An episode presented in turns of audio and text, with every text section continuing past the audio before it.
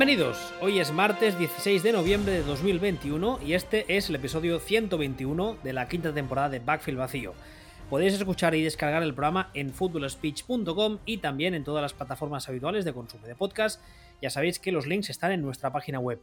Tenemos un canal de noticias en Telegram, que es Bvacío, todo junto, y estamos ambos en Twitter, arroba Ball y arroba wbistuer. Junto a mí una semana más está Sillon Ball. Buenas tardes. Muy buenas tardes. Antes de empezar, una pequeña anotación sobre el Telegram, porque he llegado a la conclusión de que tenía ya hace tiempo la teoría de que la mayoría de nuestros oyentes hacen lo mismo que haces tú mientras hago la intro, que es como cuando tienes el microondas eh, funcionando de fondo y solo le haces caso cuando pita porque la comida está lista. ¿Qué? Que no me haces caso mientras hablo el rollo este. ¿A que no? ¿Qué rollo? No sé de qué me estás hablando. Bueno, lo dicho. Siempre he contado ya varias semanas cómo funciona lo del Telegram, pero esta semana un amigo me decía, no, es que yo no estoy apuntado porque me da palo y cuando lo cuentas no te escucho. Luego fue en plan, pues genial. Lo voy a contar una vez más para quien le interese porque hay gente que me ha preguntado. Lo del canal es muy fácil, son noticias, lo que pasa que eh, no todas las que pongo en Twitter porque me es más fácil mandarlas a Telegram. No es automatizado, no es en plan, si sigo esta cuenta de Twitter tendré las mismas. No, hacemos un filtrado y entonces mandamos las que creemos más relevantes o interesantes. Luego, para quien le interese, es muy fácil, ve vacío todo junto, si no os buscáis en la aplicación, Backfield vacío, veréis que hay un canal de noticias. Ya está. Dicho esto, la semana pasada, que hicimos más o menos el final de la temporada, de, perdón, el final, la mitad de la temporada, teniendo en cuenta que este año hay una semana más, dijimos que eh, queríamos hacer un programa un poco de repaso de cómo estaban las cosas ahora que ya hemos llegado, pues eso, ¿no? Al, Ecuador y que queda la segunda mitad de temporada, cómo estaban eh, los rankings, cómo estaban los equipos, etcétera, etcétera. Entonces, hoy vamos a hacer básicamente eso, que es un ranking en base a estas, eh, estas estadísticas avanzadas tan chulas que entienden pocos privilegiados en la Tierra, de los cuales yo no soy uno de ellos. Si John Paul dice que sí que las entiende, yo no me lo creo mucho, pero bueno, para adelante. Y entonces, pues eso, vamos a hacer un repaso y vamos a ver qué nos dice. Ya sabéis siempre que en este programa nos basamos en, dos eh, pilares. Una cosa sería el light test y otra cosa son las estadísticas avanzadas, que muchas veces no coinciden. Pero bueno, ahí está la gracia, porque muchas veces las estadísticas cuentan una historia que aunque sea fidedigna, luego a la hora de la realidad, pues pasan cosas diferentes o no se traslada, etcétera. Dicho eso, ¿cómo vamos a hacer el, programa de hoy? A ver, cuéntame. Ah, ya, me toca. sí, ya te toca. ¡Ding! La campaña de ah, microondas. A buscar la comida. Vale, vamos a ver. Eh, vamos a, colocar los equipos por orden en base a, una estadística global, por decirlo de alguna forma. Y, este año vamos a utilizar el DVOA, el DVOA. Vale, quieto parado ahí. ¿Qué es? Ah, ¿Qué es el. Claro, ah. no, tú de matemáticas justas, pues tendré que explicártelo. Claro, cuéntalo para la gente que no lo entienda. Guiño, guiño, porque yo lo entiendo muy bien. Guiño, guiño. Vamos a ver. Eh, pongamos que hay una jugada que es eh, primera y 10 en la yarda 50, faltando 10 minutos, ¿no? Pues hay una media de lo que consiguen todos los equipos en esa jugada. Primero y 10, yarda 50, eh, la, faltando de minutos y cuando van perdiendo de 8. ¿no? esa. perdón. En esa situación hay una media de qué es lo que consiguen los equipos. Entonces, si un equipo consigue eh, en una jugada un, resultado un 20% mejor de lo que consigue la, media de la liga en esa situación, ese equipo tiene un DVOA un 20% positivo. Si lo que consigue es eh, un 20% peor, pues ese equipo tiene en esa jugada un DVOA un 20% negativo. Y jugada más jugada, más jugada, más jugada, más jugada, más jugada, más jugada, pues llegas a, llegas a una media. Haces una media de todas las jugadas y te da el, el DVOA. Así se, así se calcula. Esto es simplificando una barbaridad, pero para que nos entendamos. Aquí he, buscado, antes del programa, he buscado un poco de información para ver si encontraba alguna, alguna definición que nos sirviese. He encontrado una que es extremadamente corta, pero creo que es bastante, bastante buena, que dice que el DVOA, el DVOA este, mide la eficiencia de un equipo comparando el éxito de cada jugada a la media de la liga basándonos en la situación y el oponente. ¿Te parece una definición aceptable? Me parece, sí, pero me parece una definición de, de la ESO. O sea, al final lo que haces es comparar cada equipo en la misma situación, cómo rinde, ¿no? Y, al que rinde un 20% mejor de la, por ciento mejor de la media, pues más 20%, al que rinde un 20% peor que la media, un menos 20%. Y lo ¿Eso aún existe? ¿El qué? Perdón, digo, ¿la ESO aún existe? Me ha venido a la cabeza con todos estos cambios de planes educativos que tenemos en este país. ¿Aún existe la ESO? Hasta donde yo sé, sí, pero yo soy del EGB. Eh, claro, y yo no te jode. Y de lo que son. Bueno, entonces, a lo que íbamos. Lo que vamos a hacer es, con este sistema, que parece un sistema entre bueno y muy bueno, rankear a, rankear a los equipos, ¿no? Entonces, pero es que a mí me gusta más de Pro Football Focus y tal. Es una mierda. Porque lo que hace, porque lo que hace es darle picas de las a todo el mundo y luego pasarlas por unas ecuaciones, pero parte de las picas de las. Entonces, eh, vamos a utilizar este y comentaremos lo que vayamos viendo. ¿Lo de las picas de las era en referente de soccer o eran las picas de las literalmente? Son las picas de las picas de las, quiere decir que el periódico AS pone puntuaciones o ponía hace mil años, porque lo sigue poniendo, en los que, que, son picas, porque la pica es su logotipo. No de soccer, de deporte, globalmente. Ah, vale. Es ya, pues tú, es que ya, ya, sé. Pues si quieres te hablo del sport y el mundo deportivo. Que, eh, ah, eso, eso, los conozco. Además, el sport hace un montón de años tenía, la, tenía las oficinas justo debajo de mi casa. Ah, ahora entiendo muchas cosas. sí. Digamos que lo que vamos a hacer hoy va a ser, basándonos en este ranking, o, dicho de otro modo, este ranking nos ofrece una información bastante más fiable que las estadísticas más tradicionales. Lo que sí que es verdad es que siempre lo decimos y es verdad, las estadísticas nunca ofrecen una película, una, una, una imagen completa porque al final son números fríos y a este deporte juegan personas. Ojo, esta estadística te da un, te da un retrato completo de cojones. Sí, y mucho más fidedigno, como decía antes, que las estadísticas tradicionales. Mucho, mucho, más, mucho más fidedigno que el ojímetro. o sea, es esta en concreto. Así te lo digo. Aún así, por ejemplo, ahora durante el programa veremos que hay rankings en los que mm, eh, la, estadística nos dice algo o coloca en el ranking a un equipo en esta posición o en esta otra, y tú luego ves los partidos y dices, pues no lo entiendo.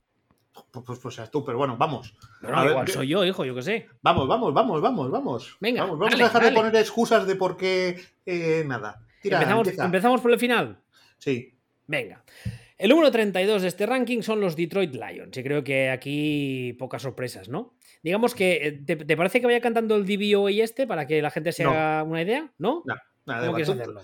pues quiero que vayamos rápido, que no nos tenemos aquí cuatro horas. O sea, eh, primero, por favor llevamos ya 20 minutos. A ver, eh, primero, los peores, los Lions. ¿Le sorprende a alguien? No. Inciso, este ranking es de hasta la semana pasada. Esta última jornada que se ha jugado no cuenta porque no ha dado tiempo a hacer los rankings y, hacer los números. Entonces, en este momento Lions iban 0-8 y era un equipo que daba pena y es el último equipo de la liga y no sorprende a nadie. Si que pasamos al siguiente, que el siguiente sí que tiene mandanga. perdona, sí, pero solo un inciso muy rápido. En el caso de los Lions, eh, una de las historias, digamos así, de pretemporada era el rollo este de que su entrenador había dos grupos. La gente que nos reíamos de él abiertamente y los que decían, no, porque es lo que necesitan los Lions, un tipo así, duro de la vieja escuela, que les ponga orden y toda la mandanga. Y la realidad es que, como ya imaginábamos muchos, a nivel de and este señor, pues digamos que justea, siendo muy, muy, muy, muy amables. Sorpresa, o sea, ninguna sorpresa en ningún sentido. No, el, muerde roto las este, pues, pues eso. Vale, el número 31. Aquí sí que ya empiezan los, las sorpresas que dices, ¿cómo? ¿Qué está pachando? Los Atlanta Falcons. Que, van, que iban 4-4. Bueno, pues los Falcons, a mí los Falcons me llaman la atención, no por nada, sino porque esto me da la razón. O sea, yo llevo. claro, no, coño, a ver. Están los Falcons, están los Falcons 4-4 y diciendo. Me gusta esta estadística porque me da la razón. Hombre, ya, coño, es que eso es, positivo. O sea, tú ves, a, tú ves a los Falcons, llevas viendo a los Falcons y dices, pero estos imbéciles, ¿qué hacen ganando partidos? Partidos ajustados, jugando mal y ganando partidos.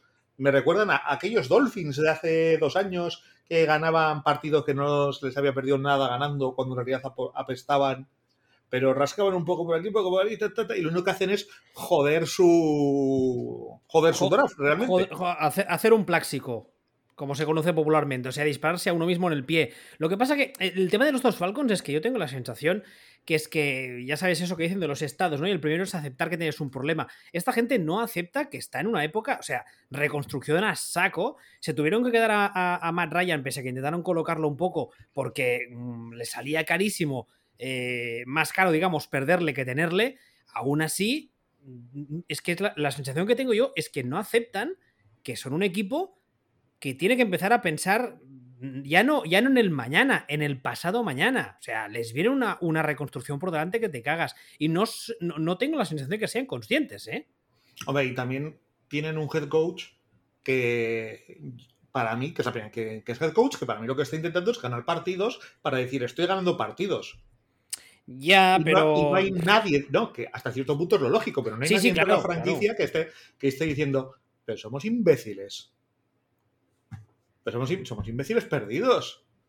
no, no, en el, además en el entorno de la franquicia, en, lo poco que he seguido, digamos, la fanbase de los Falcons y tal, tengo la sensación de que esto de luchar los partidos hasta el final y haber ganado ya cuatro, en ese momento cuatro, vamos, eh, que, como que les gusta, o sea, digamos, les, les, llena de orgullo y satisfacción, como decía el señor ese. Eh, pero no sé, llegados a estas alturas, yo por ejemplo, en el caso de Houston, que es el que viene luego, estoy contento porque estamos perdiendo, pero perdiendo además, perdiendo bien. Pues oye, no, mira, mira, de hecho, de hecho, de hecho, Houston, que si quieres lo hilamos porque sería el equipo número, el equipo anterior, el equipo 30, está mucho mejor que Falcons porque está, es, eh, está jugando algo mejor. No en vano es el 31 y el, el, el 31 el 31, pero está perdiendo. O sea, es que es lo mejor que te puede pasar cuando eres un equipo horrible. Tú da buena imagen y pierde. Yo no sé hasta qué punto están jugando mejor, ¿eh? Pero lo parece. Sí, hombre, a ver, es que, es que Falcons está más cerca de Lions, estadísticamente, que de cualquier otro, incluido, incluido Texans. O sea, está más cerca de ser el último que de ser, que de ser Texans. Entonces, ¿hasta qué punto están jugando mejor? Hombre, pues no mucho. Uno es el 31 y otro es el 30, pues, eh, pues, pues, no mucho. Y no hay una gran diferencia numérica. Pero puestos a pestar, apesta así. Lo que pasa que tú te has mirado eh, de este ranking que me has pasado tú, un par de columnas más para allá, hay un Offense DVOA. ¿Has mirado la diferencia, por ejemplo, entre Atlanta y Houston? Pues eh, Houston es putrido y Atlanta es muy malo. Mm, es así. sí, sí, eh, pero es que me llama la atención porque Houston está por encima de Atlanta, hasta el 30, vamos. ¿Quién? ¿En dónde? En, el total, Houston está al 30 y Atlanta al 31. Pero si tú coges y miras la estadística de Offense DVOA, que se encarga solamente de la ofensiva, Houston está mucho peor. ¿Qué, sabemos de.? lo que pasa es que esto se juega para, para, dos lados, ¿sabes? O sea, a veces se ataca y otras veces se defiende. Sí, ya, hasta, ahí llego, gracias. a, lo que me refiero es que. hablando de darme la razón, ¿qué llevo años diciendo de la defensa de Falcons? Que son minions. Pues la defensa de Falcons, la 31 de la liga. Hay una peor, ¿eh? Pero la defensa de Falcons, la 31 de la liga. Eso significa 31, ¿no? Exactamente. Vale. Sigamos. Eh, pasamos de Houston. No hace, no hace falta decir nada más, ¿no? Tampoco. De, de eh, Houston Texans. Un saludo a Meñique. Pues lo de, lo de siempre. O sea, es. Pues nada. Que se puede estar peor. Hay dos equipos que están peor, pero. Bueno. Es curioso, ¿eh? insisto, porque a mí, eh, ya te digo, el, el, test, por así decirlo, llamadlo como queráis, yo veo a Houston y veo un equipo que tiene mucho menos talento que Atlanta, pero que se deja los cuernos y que aún así pierde. Y en el caso de Atlanta, veo un equipo que, según qué posiciones, tiene más talento que Houston, que está jugando bueno, en algunos ratos está jugando bien, pero aún así pierde menos. Sí, pierde ya, pero pierde, pierde menos, evidentemente, pero yo veo los partidos de Falcos y digo, menudo basura, y deberían estar perdiendo los partidos, y no sé qué hacen ganando partidos, partidos ajustados. O sea, es. A ver, no le vas a decir al jugador, no ganes el partido, ¿no? Pero, pero, pero, claro, es que al final dices, bueno, es que han ganado cuatro han ganado un partido, que este sí que es el que no se les había perdido nada ganando, que es contra, que es contra Saints, ha ganado por los pelos a Giants ha ganado por los pelos a Dolphins y han ganado un poco menos por los pelos a Jets. O sea, al final. no, serían rivales de mucha entidad, por así claro, decirlo. Claro, ¿eh? pero es que al final tú tienes un calendario chupado, ganas a equipos tirando a malos de, por los pelos y haces el ridículo contra todos los demás. Mm, yeah, yeah, pues tío, es que es que es mal, pero insisto, yo entiendo, yo entiendo que el head coach no quiere, quiere estar aquí. O sea, Hombre, no- además, además es novato. Quieras que no está haciendo pues no, pues-. Sí, por eso lo digo. O sea, claro, es que lo, lo peor que le puede pasar a este head coach es comerse esta mierda y que le echen cuando el equipo vuelva a tener talento y un ciclo nuevo. Que es algo que pasa mucho. Tienes, al, tienes a un head coach comiéndose toda la reconstrucción y cuando ya tienes talento dices, bueno, pues ahora le echo y traigo uno bueno. Hacer lo que toda la vida se ha conocido como un Jeff Fisher. más o menos, más o menos. Pero sí, oh, sí, te iba a decir, tendría que hacer 7-9. El ca- camino lleva. El número 29 son los New York Jets. Eh, tampoco es que sorprenda a mucha gente. La verdad es que los Jets A mí sí. tienen. ¿A ti sí? A mí sí. ¿Por qué? porque me sorprende no tanto que, que Jets sean el vigésimo noveno, como que sean el último absoluto en defensa, por ejemplo. Bueno, a eso iba. Esta semana precisamente hemos sabido. eh, salió a hacer unas declaraciones, creo que fue ayer mismo, Rex Ryan, el ex, el ex head coach de los Jets, poniendo a parir a Robert Sale. Y el tema está en que defensivamente, que este era uno, en principio tenía que ser al menos uno de los pilares del equipo, porque ya sabemos que Robert Sale viene de San Francisco, donde además en otros programas hemos dicho que es curioso que la defensa de San Francisco parece, parece haberse caído con la falta de Sale, que quizá no era este señor realmente hacía algo ahí, y que la defensa de los Jets, cuando empezó la temporada al menos, eh, daba señales de que, bueno, que el equipo era pútrido a nivel de talento, que le faltaba muchísimo por hacer, pero que a nivel defensivo, pues oye, pues que estaban como bien entrenados, bien organizados, y lleva unas semanas que quizá no, Que no. tanto, que no, que no, que no. Ya, bueno, son, pues bueno, me parece interesante el tema que, pues ya lo dijimos, que, eh, que la primera lectura de que parecía que sale estaba, tenía bien entrenada la defensa, duró 15 días y ya está. O sea, no, no duró más. Y todo lo demás, pues esto lo, lo he dicho, es un equipo sin ningún talento, cero. Es normal que hasta cierto punto que, está en, que estén donde estén. Y en lo que a mí respecta, a Rex Ryan se podía meter la lengua por el culo también. ¿no? bueno, ya, sa- ya sabemos qué tipo de personaje es, ¿eh? no, pues, pues, Hacía mucho tiempo que no era relevante y supongo que le- alguien le puso el micro delante sabiendo que es un Miura y a ver si entraba y el señor pues en vez de ser elegante y tal, que además está en la televisión, pero yo entiendo que hasta donde ha dicho estos últimos años tiene intención de volver si le dejan a la NFL, con lo cual lo de granjearse, bueno, falta que le dejen, claro está. Pero digamos que granjearse este tipo de problemas con, con alguien que no deja de ser un compañero de profesión, es, es- es un poco gratuito, teniendo en cuenta además que sus equipos tampoco es que históricamente hayan sido nada el otro jueves. no, al final tú- es que no hay nada más tóxico que un exentrenador permitiéndose el lujo de decir chorradas. Y más cuando es un exentrenador que ha destacado por ser un poco anticuadete. En algunas, en algunas cosas, por ser un poco rancio, por ser, por ser muchas cosas de- y pocas buenas. Entonces, ¿qué, qué, qué, qué- qué- mierdas dices? O Por cierto, que- esto, esto del DVOA a mí no me acaba de convencer, ¿eh? Porque ya ¿Por te digo que este, este trozo de ranking, digamos que estamos ahora, que serían 32 Detroit, 31 Atlanta, 30 Houston, 29 New York Jets. Yo personalmente, Atlanta lo pondría al 29, Jets y Houston ahí, ahí, y luego último Detroit. O sea, estás diciendo que básicamente estás de acuerdo al 100% con todo. No, 100%. O sea, no. o, sea, o sea, todo el problema que tienes es, pues que Atlanta en lugar del 31 sería el 29, pero todo lo demás está bien. bueno, pero, pero no. Es lo que decía antes, que esta estadística es, es- es- sí que es verdad que es muy, es muy, muy, eh, muy fiable, digamos, y nos ofrece una, una- una imagen mucho más completa que las estadísticas tradicionales, pero ah, no, a mí no me acaba de convencer al 100%, lo cual es normal, no deja de ser una estadística, como decía antes, un número.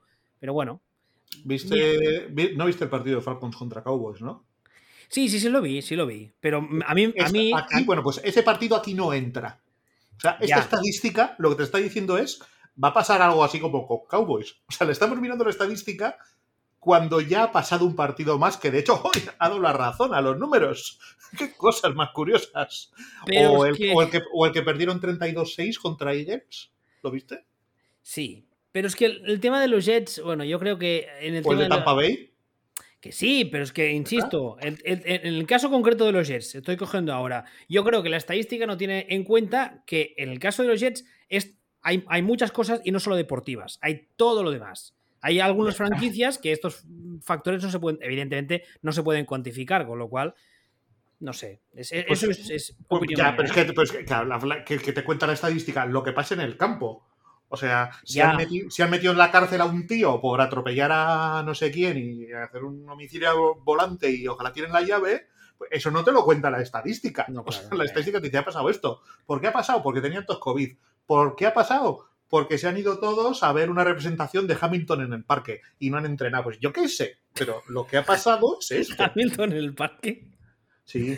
Bueno, uh, bueno, va, sigue falante, que si no, luego dice que, que, tenemos prisa. A ver, el número 28 son los Miami Dolphins, otro equipo que también, en el momento de esta estadística, o sea, la semana pasada estaban 2-7. Ah, el caso de los Dolphins también es para darles de comer aparte, ¿eh? Esta semana han vuelto a decir que nada, que a muerte con Tua, ¿eh?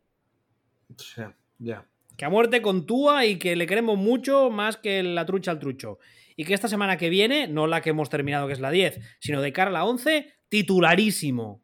Aunque esté lesionado, que no, que no, que es nuestro quarterback, que le queremos mucho. ¿Tú sabes quién es Fanny la de Christopher?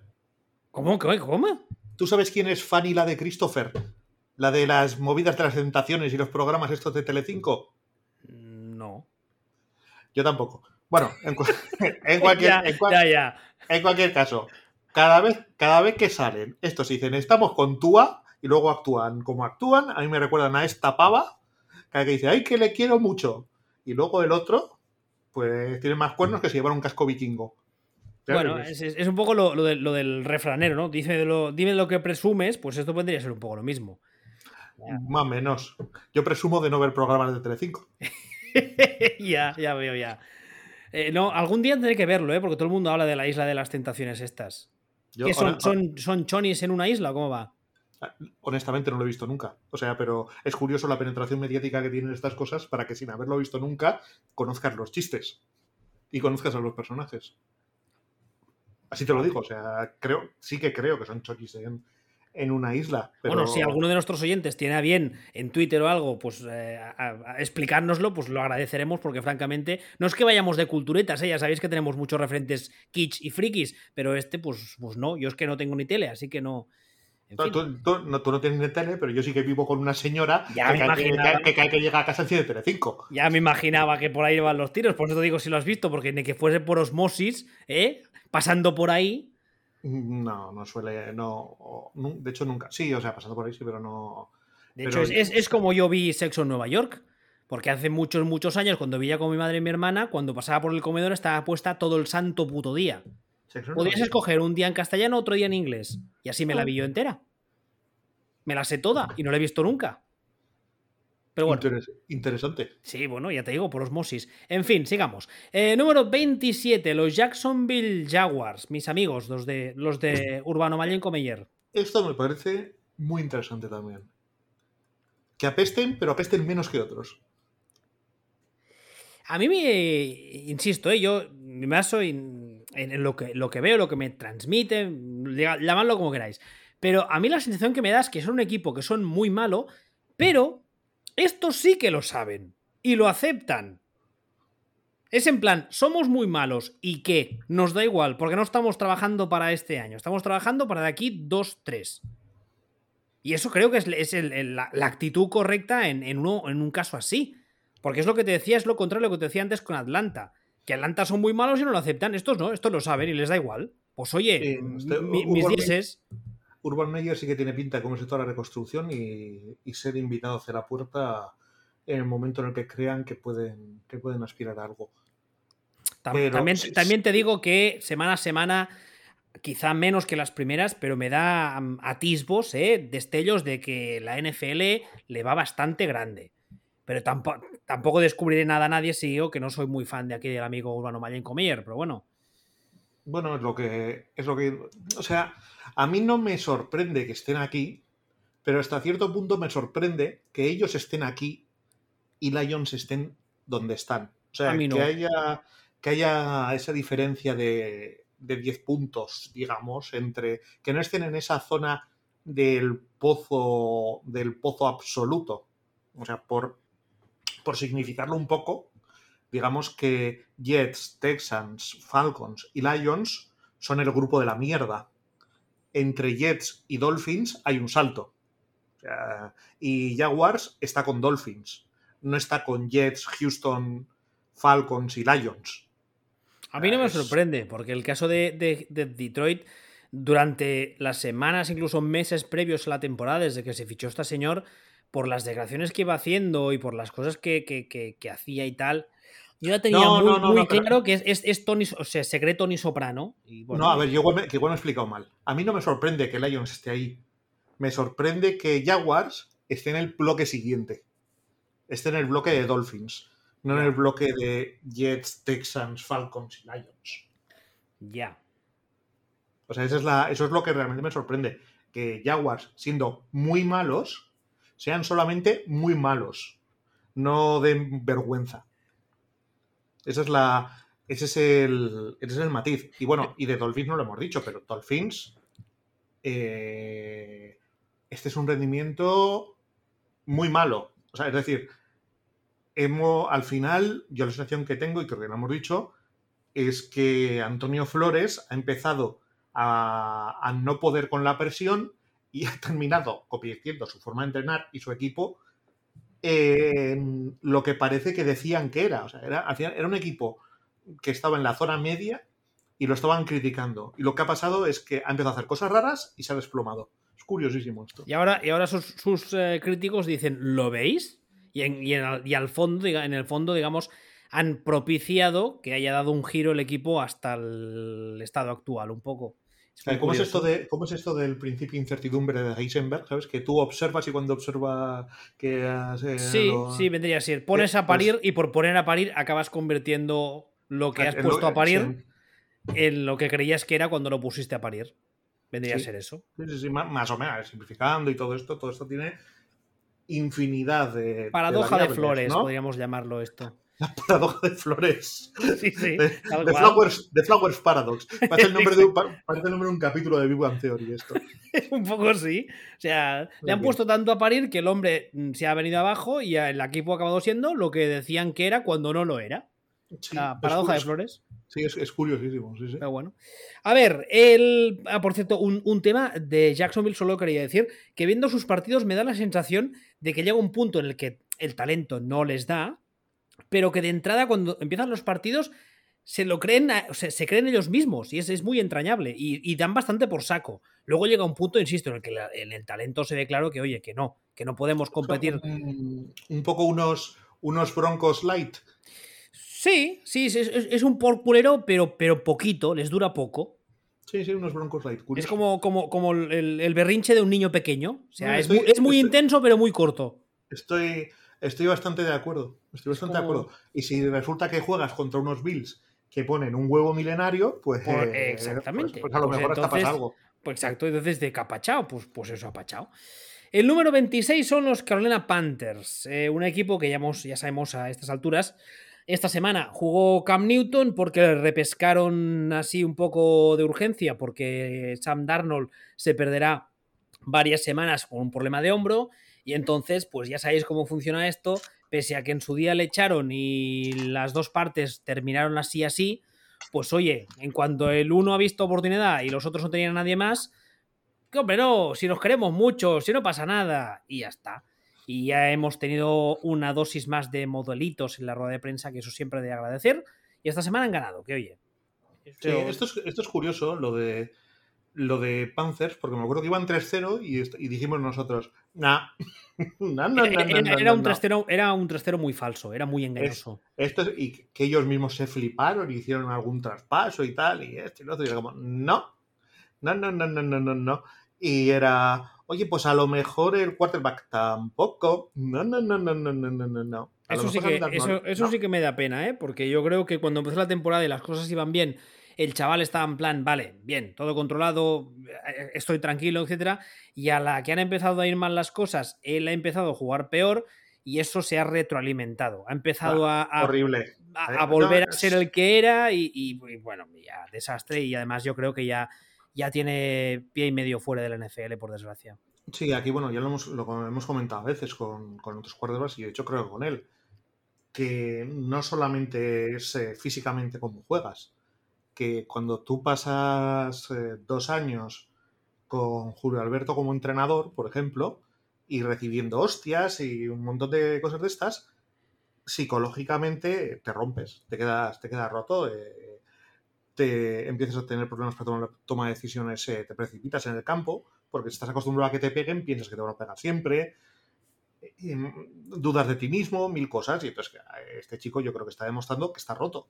No, no, yo creo que ya es irrecuperable, mira que te digo. Sí, pues os digo que está roto, que, que, no, que eh, pues ya ha tirado en cuanto ha tenido el más mínimo problema y ahora mismo pues son el trigésimo primero en rendimiento ofensivo, o sea, esto es indefendible. La defensa bien o muy bien, la sexta de la sexta de la liga, pero es que este ataque que nada. Que ahora mismo hace plug and play Cam Newton y se disparan para arriba, yo lo dudo mucho. O sea, sí que creo que algo mejorarán, pero yo lo dudo, pero lo dudo mucho. Pero el caso es que aquí están, o sea, este es, este es su rendimiento real, algo por encima de algo por encima de Jaguars y, nada más. O sea, esto, esto es lo que son. Y yo creo que tienen que que tienen que replantearse muchas cosas aunque porque tuve la sensación de que se fliparon mucho ellos solos, que estaban haciendo las cosas muy bien con mucha calma. Sí, y de repente fue en plan, ah, ya nos ha salido, ya está, pues para adelante, ya somos contender. no. Se encontraron 3-0 y se pensaron algo raro de sí mismos que sin, sin examinar realmente todo lo que todo lo que estaba pasando a su alrededor. A ver, porque además no sé, no sé dónde fue que leí que incluso había gente en el entorno de Panthers que decía que Matt Rule igual podía perder el puesto, lo cual me parecería una, una salvajada inmensa, porque además una de las cosas que dijimos aquí nos parecía súper bien es que cuando le ficharon le dieron un contrato de seis años, lo cual son, es, muy poco habitual. En plan, sabemos que tenemos mucho trabajo por delante, un contrato largo, toma, trabaja con calma. Y... No creo, o sea, la, imbecilidad sería mitológica. sí, sí, pero, pero también lo hemos dicho muchas veces, la NFL está llena de, imbéciles, con perdón, ¿eh? Ya, pero, pero si cuando tú has hecho algo que para decir, mira, no soy un imbécil, hago esto, si el, año, si, el año, si el año siguiente haces justo lo contrario, entonces ya no eres imbécil. Eres, muy imbécil. Exactamente, o sea, retroalimentas la, imbecilidad. ¿sabes, el problema aquí? Que el owner de los, de los eh, Panthers, que es un señor que se llama David Tepper, que viene hablan, muy bien de él. Sí, habla muy bien de él porque viene además del mundo de la bolsa y, además parece ser que es un tipo que sabe mucho de, ese sector, pero es un señor que se tiró muchos, muchos, muchos años intentando ser minority owner de los, de los Steelers, él es de la zona de Pittsburgh, y era como una obsesión. Y entonces, cuando le ofrecieron la posibilidad de comprar los Panthers, se tiró un poco de cabeza y hay mucha gente que dice, que teme la posibilidad de que sea un poco nuevo rico. No lo sé. En lo personal, yo te digo, yo absolutamente todo lo que leído. Sí, sí, sí, yo, también, yo también. En lo personal, es que si hay 32 owners en la NFL, este es de los tres más inteligentes. Sí, es muy sensato. básicamente. Entonces, veremos qué, veremos qué pasa. Hasta ahora lo ha hecho todo. De hecho, de hecho, yo te voy a decir más. Yo la sensación que tengo es que cuando hace dos meses hubo un poco de flip en Carolina, no partió del owner partió más de los medios, partió más de tal, esto, pero, pero no tuve la sensación de que partiera directamente el owner. Entonces, eh, ya veremos. No, de hecho, no están en ningún sitio que no sea donde debieran estar. Eh, les, falta, les falta quarterback. Hicieron una apuesta por Darnold que lo consiguieron a cambio de un paquete de chicles. Claro, ahí está el tema. O sea, les ha salido mal, pero ¿qué más da? Porque han pagado nada un poco, un poco esto y siguen, siguen en su timing realmente. O sea, este año y casi te diría que el siguiente son años que deberían perder muchos partidos y ser malos y almacenar talento. Y, además, de, hecho, después de la victoria de esta semana y tal, se, he leído en algunas partes que podrían plantearse el mantener a Cam Newton para 2022, lo cual estaría muy bien si drafteas a uno que sepas que no, no puede jugar o no debe jugar todavía. Entonces metes a Cam Newton y au. O, sí, o lo tienes también el año que viene, vuelves a, vuelves a ser una mierda y piensas que tu horizonte está a cuatro años o a tres años. Tampoco, de momento, yo les veo que están las cosas, haciendo las cosas medio bien. Y con un plus, que es que la defensa, como, he dicho, como hemos dicho, les está, les está funcionando bastante bien. Entonces, eso les permitiría también enfocarse en, ir consiguiendo bestias para el ataque. Más mandanga, el número 25 son los Chicago Bears. ¿Por qué digo lo, más, de lo de más mandanga? Porque eh, tengo la sensación, leyendo medios de Chicago, leyendo fanbases, este tipo de cosas, que Matt Nagy podría salvar el puesto lo cual me parecería. yo, yo, mira que tengo la sensación de que en Chicago llevan años sin hacer las cosas con cabeza. Y cuando esto estaba claro, o al menos lo teníamos todo más, todos más que claro, no sé por qué me da la sensación de que como el equipo acabe medianamente mm, no muy mal, por así decirlo, le van a mantener el puesto. O sea, yo el número de artículos que he leído y así es cero. Y yo, si fuera tú, repasaría que no hayas leído un artículo escrito por Nat Maggi. por una carta al director de un tal Nat Maggi de, Chicago. Él, con bigote falso encima de su, bigote, de su barba, ¿no? Más o menos. con, bigote, con bigote encima de la barba. Esa es la, esa imagen, sí, sí. No sé, ah, hombre, yo creo que, es un equipo que, al que le faltan muchísimas, muchas áreas. Lo de la línea ofensiva es, es, es criminal. Aunque luego cuando salga Tennessee también tendríamos que hablar de un tema y es que el, ahora mismo hay dos señores empatados en números de sacks encajados y además si cogemos las otras estadísticas que importan más, que son los Harris, los Pressures, ese tipo de cosas, son de los primeros, que uno es evidentemente Justin Fields, pero otro es Ryan Tannenhill, que tampoco se habla mucho de él y ahí ya está ahí arriba, pero bueno, hablando del caso que nos ocupa, la línea ofensiva es un auténtico crimen en ataque no tengo nunca la sensación de que sepan qué están haciendo, de que lo, venden todo un poco al talento de Justin Fields, en plan, bueno, ya hará algo, ¿eh? Pero, hostia, tú, no sé. También tienen un, también tienen un, calendario dificilillo. O sea, han tenido un calendario dificilillo y lo van a seguir teniendo dificilillo hasta el final. Sí, una cosa que nos has puesto aquí en la tabla está muy chulo, que es la, en la la, fuerza, digamos, es una mal traducción, pero ya me entendéis, la strength of, schedule, la fuerza, digamos, de la, del calendario. Y en este caso es curioso porque no, en esta tabla sale de lo que hemos jugado hasta ahora y de lo que viene. Y esta gente, en lo que hemos jugado hasta ahora, está el 5,4% y lo que les viene el 4,3%, o sea, prácticamente idéntico. Sí, o sea, es una. está difícil. O sea, por ejemplo, uno de los temas con Falcons, que antes lo hemos comentado, es que han sido el tercer equipo con, el calendario más fácil hasta ahora. Lo que eso también, pues, tiene. Todo esto, pues, tiene sus implicaciones en cuanto a que al final acabas ganando, ganando partidos que no deberías ganar porque has jugado contra equipos eh, que son más o menos igual de malos que tú, ¿no?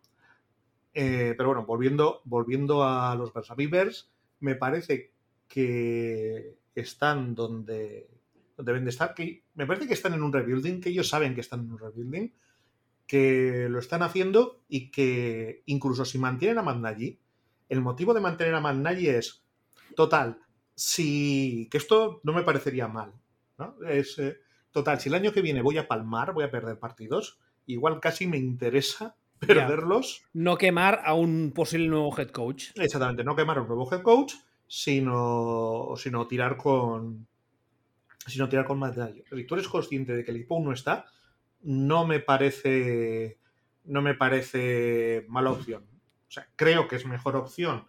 Eh, vale, pues eh, creo en este quarterback. Vamos a traerle el entrenador con el que va a estar X años. Eh, si es un entrenador ofensivo, también mejor, incluso en este caso, probablemente para, para que sea el sistema con el que esté, aprender el sistema, crezcan juntos, me parecería una mejor opción. Pero la opción de si voy a perder, total, que vamos a Mannaji, pues mira, pues esto. Pero bueno, es, eh, la defensa es eh, normalita, el, ataque tiene problemas, es un equipo es un equipo malillo, pero volvemos un poco a lo de, a lo de siempre, con el tema, de, con el tema del ranking. eh, entre, entre Jacksonville o entre Miami y, y Lions hay un poco la misma diferencia que hay entre Jacksonville, Miami y Bears. O sea, Bears están en, ya en otro paquete que con, con los Washington What the eh, un poco con, con equipos que, que, no son buenos equipos, son malos equipos, evidentemente, pero ya no sé, son solamente malos. O sea, son solamente malos. De hecho, son, son equipos que, que un día cualquiera igual hasta te pueden ganar. Pero, y ya digo, o sea, me parece que están donde tienen que estar. Solo es cuestión de que no, de que no se flipen. Y te voy a decir más. Ojo al año que viene en esa división sin Aaron Rodgers. Esa división el año que viene puede estar interesante, ¿eh? Puede esa estar interesante porque además falta ver también qué pasa, que la semana pasada hablamos de ello, con, uh, con Hans Zimmer. Mira. Hay mucha, hay mucha gente que dice que se le podría invitar a marcharse. Guiño, guiño. Bueno, luego, luego llegaremos a. Sí, eh, mira, ya, tú que comentabas los, los Human Beings, eh, los Washington What the Fuck, eh, está en el número 24, lo cual me sorprende un poco porque, al menos desde fuera, cuando tú. No, sé, no, no, creo que sea el único el que le pasa. Cuando piensas en Washington, piensas, bueno, equipo de Ron Rivera, bien entrenado, duro, pero luego los números te, te, te dicen un poco mm, una cosa diferente. Aquí, en este caso, hay una noticia digamos, importante, y es que esta semana hemos sabido que Ryan Fitzpatrick no va a volver lo que de temporada, van a ir con Tyler Henneke, que cuanto más le veo jugar, más tengo la sensación de que es un, o podría ser un excelentísimo suplente. Ah, es un tío que tiene, tiene destellos puntuales que para salir en una semana que se te ha roto el titular, pues te puede hacer un apaño, pero que para jugar de titular cada semana, cada snap, yo no lo veo. A ver, que aparte, yo, yo creo que la, mucha gente ha visto el partido de Bucks esta semana y ha dicho, oh, qué bueno. Bueno, primero, no ha jugado bien esta semana. o sea, ni, han ganado el partido, han hecho 29 puntos y él no ha jugado bien. Es, es curiosísimo, ¿no? O sea, ha tenido más que ver eh, Brady poniendo un huevo que, que Jupp Heynckes aquí haciendo, haciendo un partido en condiciones, ¿no? Jupp Heynckes le has llamado. Sí, esto. Entonces... Geniki, Taylor Geniki. No empieces a cambiarme nombres que luego me lío. Para mí, Jupp Heynckes. Sí, o sea, tengo... Hashtag referente viejuno. A ver, tampoco, tampoco tanto. Como que ya empezamos. Como el otro día en Twitter que me dijiste lo de, lo de Felipe González, decía 25 años que no mandaba. Cabrón, Jupp Heynckes, ¿cuántos años hace que no entrena? pues no sé, desde dejó, mira, fue el que estaba en el Bayern antes de Guardiola. Que eso creo que eso fue el último ¿Tampoco? Sí, ganó absolutamente todo. O sea, todo lo que luego Guardiola no consiguió ganar, lo ganó el año pasado, el año anterior Henkes. Anda, pues no sé por qué pensaba que hacía más. Bueno, vale, aceptamos pulpo, no es tan referente tan, tan viejuno.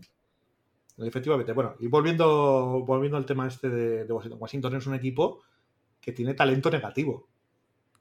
O sea, hay que, hay que partir a la hora de hacer análisis de de Washington en que tiene talento negativo.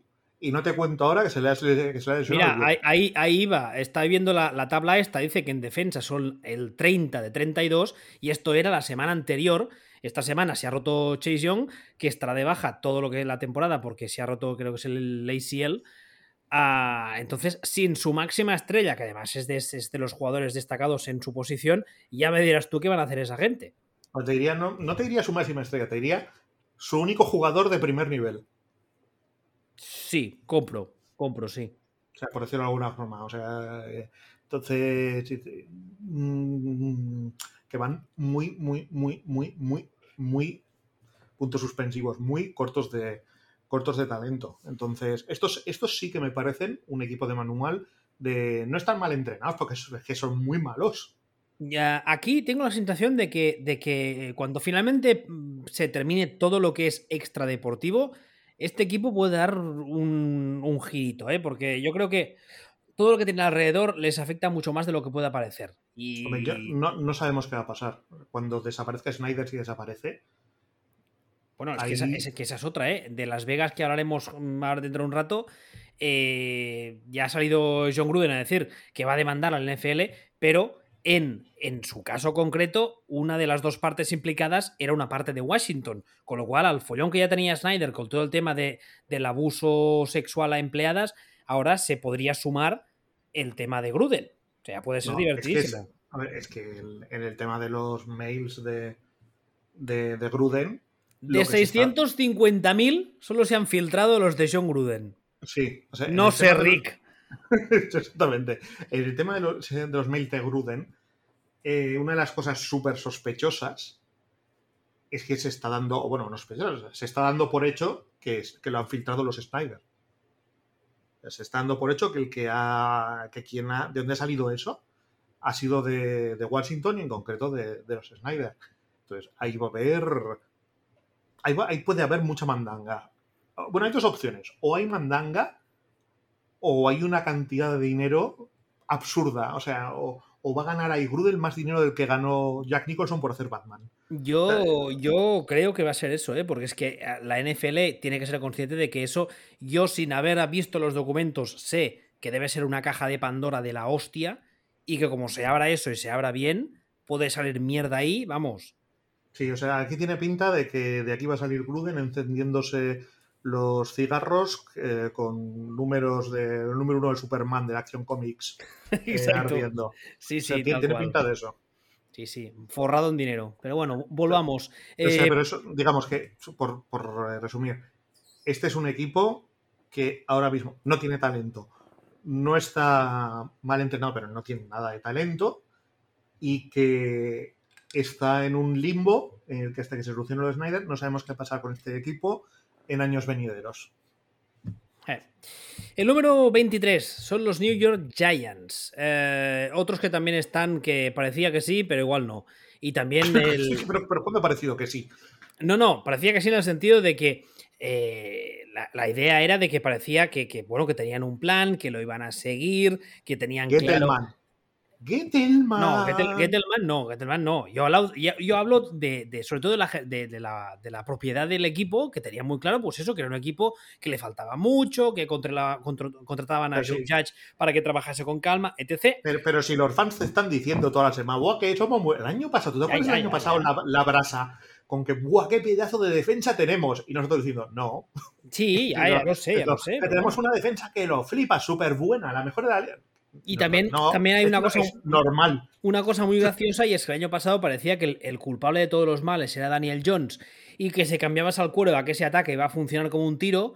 Y este, este año que Daniel Jones, yo creo que sin muchas estridencias, pero está jugando mejor de lo que jugó el año pasado, lo cual tampoco es que sea muy difícil, se ha visto que es que no es un problema de Daniel Jones, que es un problema en general. Y en este caso concreto de la ofensiva, que tienes, tienes en la banda un señor que se llama Jason Garrett, que es lo que es. Y la gente lo está descubriendo ahora. La madre que os parió lleva ocho años en Dallas rascándose los huevos a mano cambiada. Y aplaudiendo. No, no sé qué decirte, ¿eh? A mí es que me parece que también de talento van regulinchis en ataque. Yo creo O que sea, aunque la, les la- pusieras la más. defensa es correctita, pero el ataque me parece que de talento tela, ¿eh? Yo creo que aunque les pusieras más talento. Es que no lo sabemos. Ya, bueno, yo, me, yo baso en, en mis análisis mm, que son, pues eso, basadas en mi experiencia, en lo que yo creo. No, me puedo, no puedo saber lo que pasará en el futuro, obviamente. Pero es que a mí Jason Garrett nunca me ha gustado. Y como, Ese que gest- nunca te ha como- gustado. como gestor de grupo, te lo puedo llegar a comprar, y además en un, en en un escenario donde estaba como el de Dallas, que es un frenopático, te lo puedo llegar a comprar, pero, pero como X's and O's, digamos, me parece muy justito. Y Joe Judge, ojo, ¿eh? Que no se lo peten, que no me extrañaría.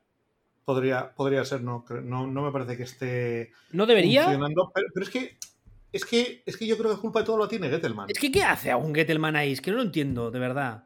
Claro, es que es el. o sea, bueno, toda, toda la saga.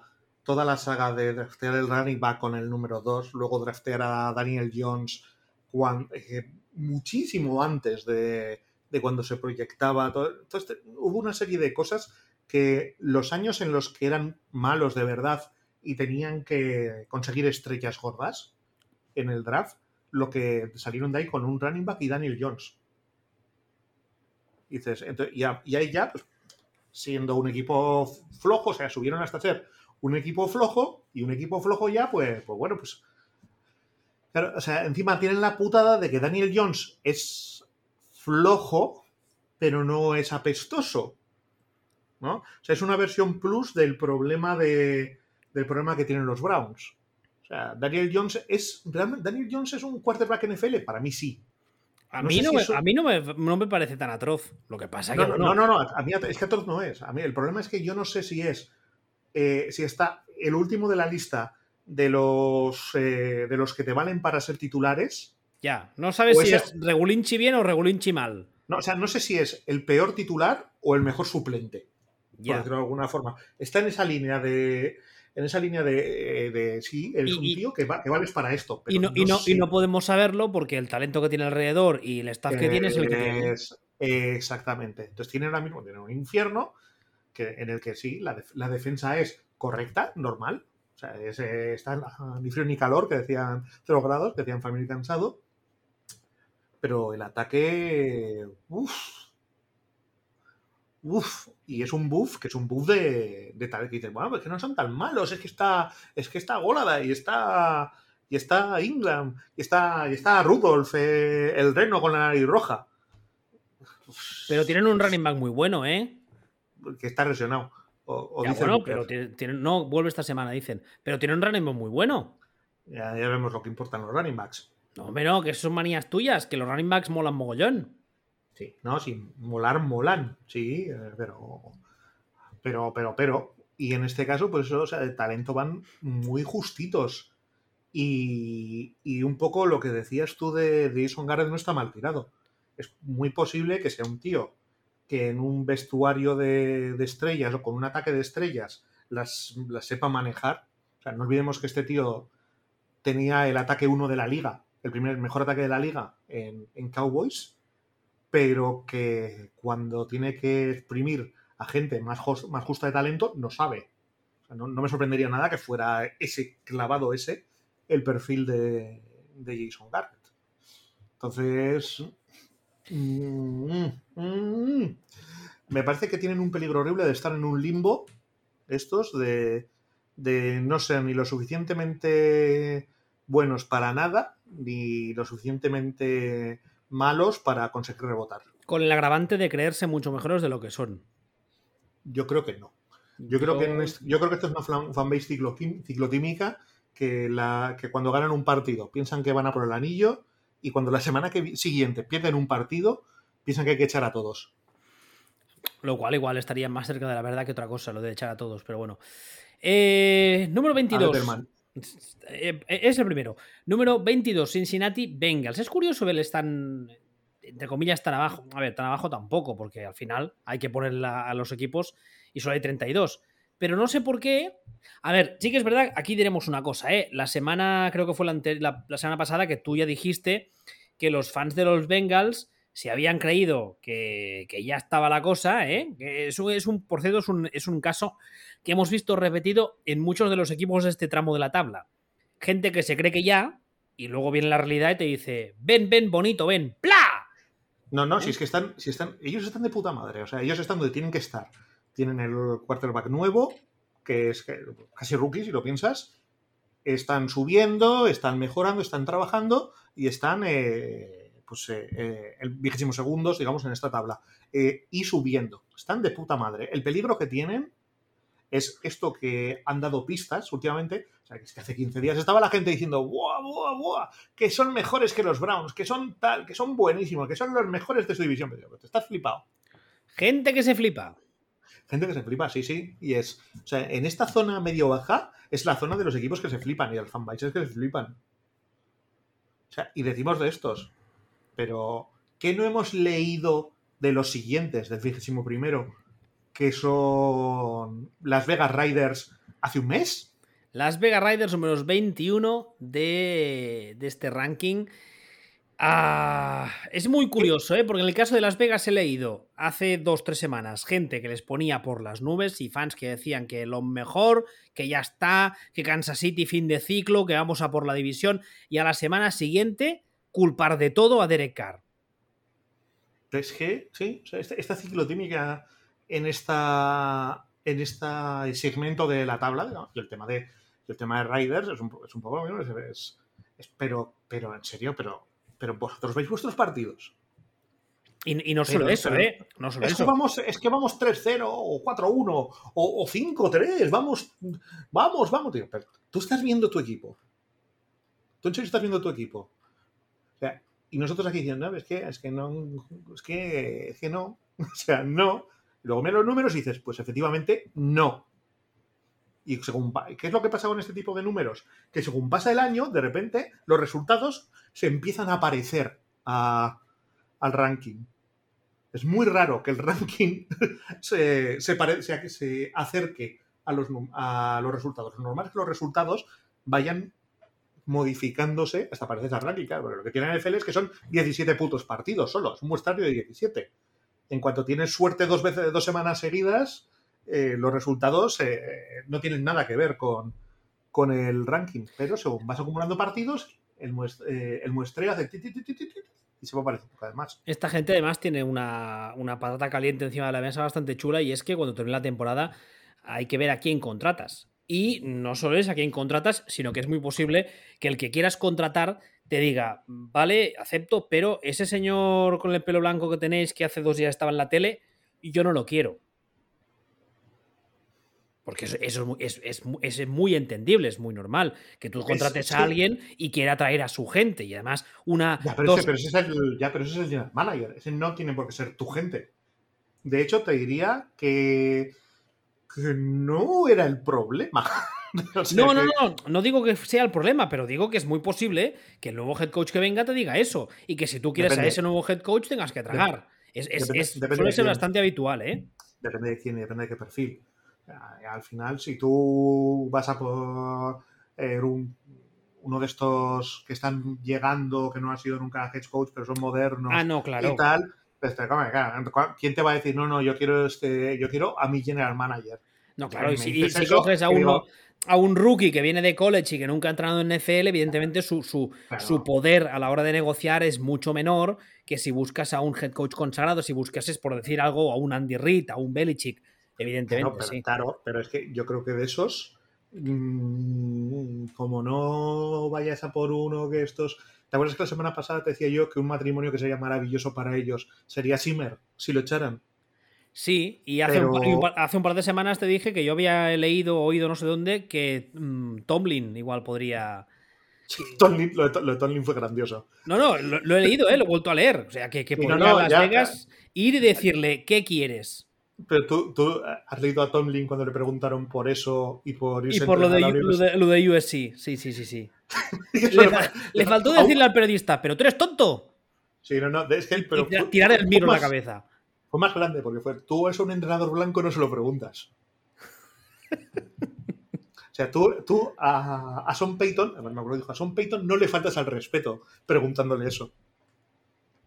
Y, y, yo lo estaba viendo y estaba pensando, el hijo puta tiene toda la razón. ¿Tú crees?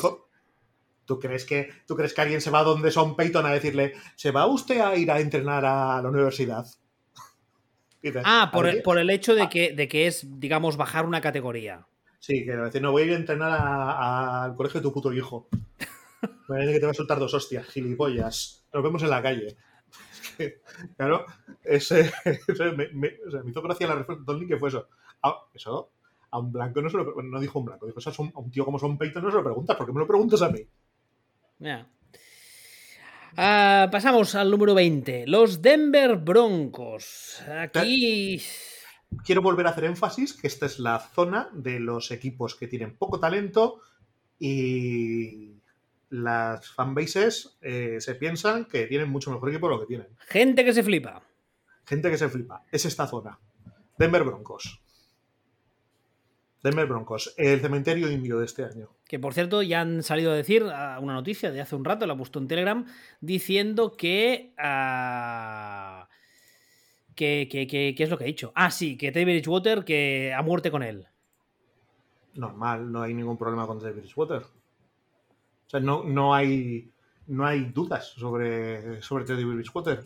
Es, un tío que es limitado, que sabemos los problemas que tienen, pero este, te lo decíamos de Daniel Jones, este está 28 escalones por encima de Daniel Jones. Este es un. Este es el. Eh, es como esto de, gestor, de no, no me sale la palabra. ¿Cómo se llama? Estos quarterbacks que son como ni fu ni fa, pero te, te llevan el equipo. Game Manager. Sí, un Game Manager, gracias. No, estaba como Homer Simpson con lo del sexto cervecil. Eh, la cosa de taca y a comer. Pues sí, es, es, el retrato robot de un Game Manager. Pero un Game Manager en sí mismo no es un problema. es un buen Game Manager. Te diría que es lo mejor que puedes encontrar como Game Manager. Ahora, tiene unas limitaciones, que es que necesita ayuda. Este no te va a ganar él solo. Y Broncos, pues ayuda cero. Cero, cero patatero. Y, y, yo creo que ellos mismos lo saben. O sea, eh, si no, no habrían cogido a Von Miller y le habrían dicho tú, excluido. Le habrían dicho tú, renovado, pero no, han hecho tú, excluido. Entonces, bueno, pues, eh, pues ahí están, necesitan más talento. Y el problema es que probablemente se carguen a Big Fangio. Cosa que tampoco, tampoco, entiendo, pero bueno. Tío, tampoco entiendo, pero es que porque cuando lo que necesitan es más talento, lo que se puede encontrar el año que viene es en, eh, mucho más abajo, porque van a seguir teniendo poco talento. Un entrenador peor. Eh, exactamente. Aparte es que esta semana lo, lo tuiteé, me hacía mucha gracia porque salió el, el enésimo artículo diciendo eh, los Broncos deberían ir a por un quarterback este draft, o, o quarterbacks que podrían interesar, no sé qué.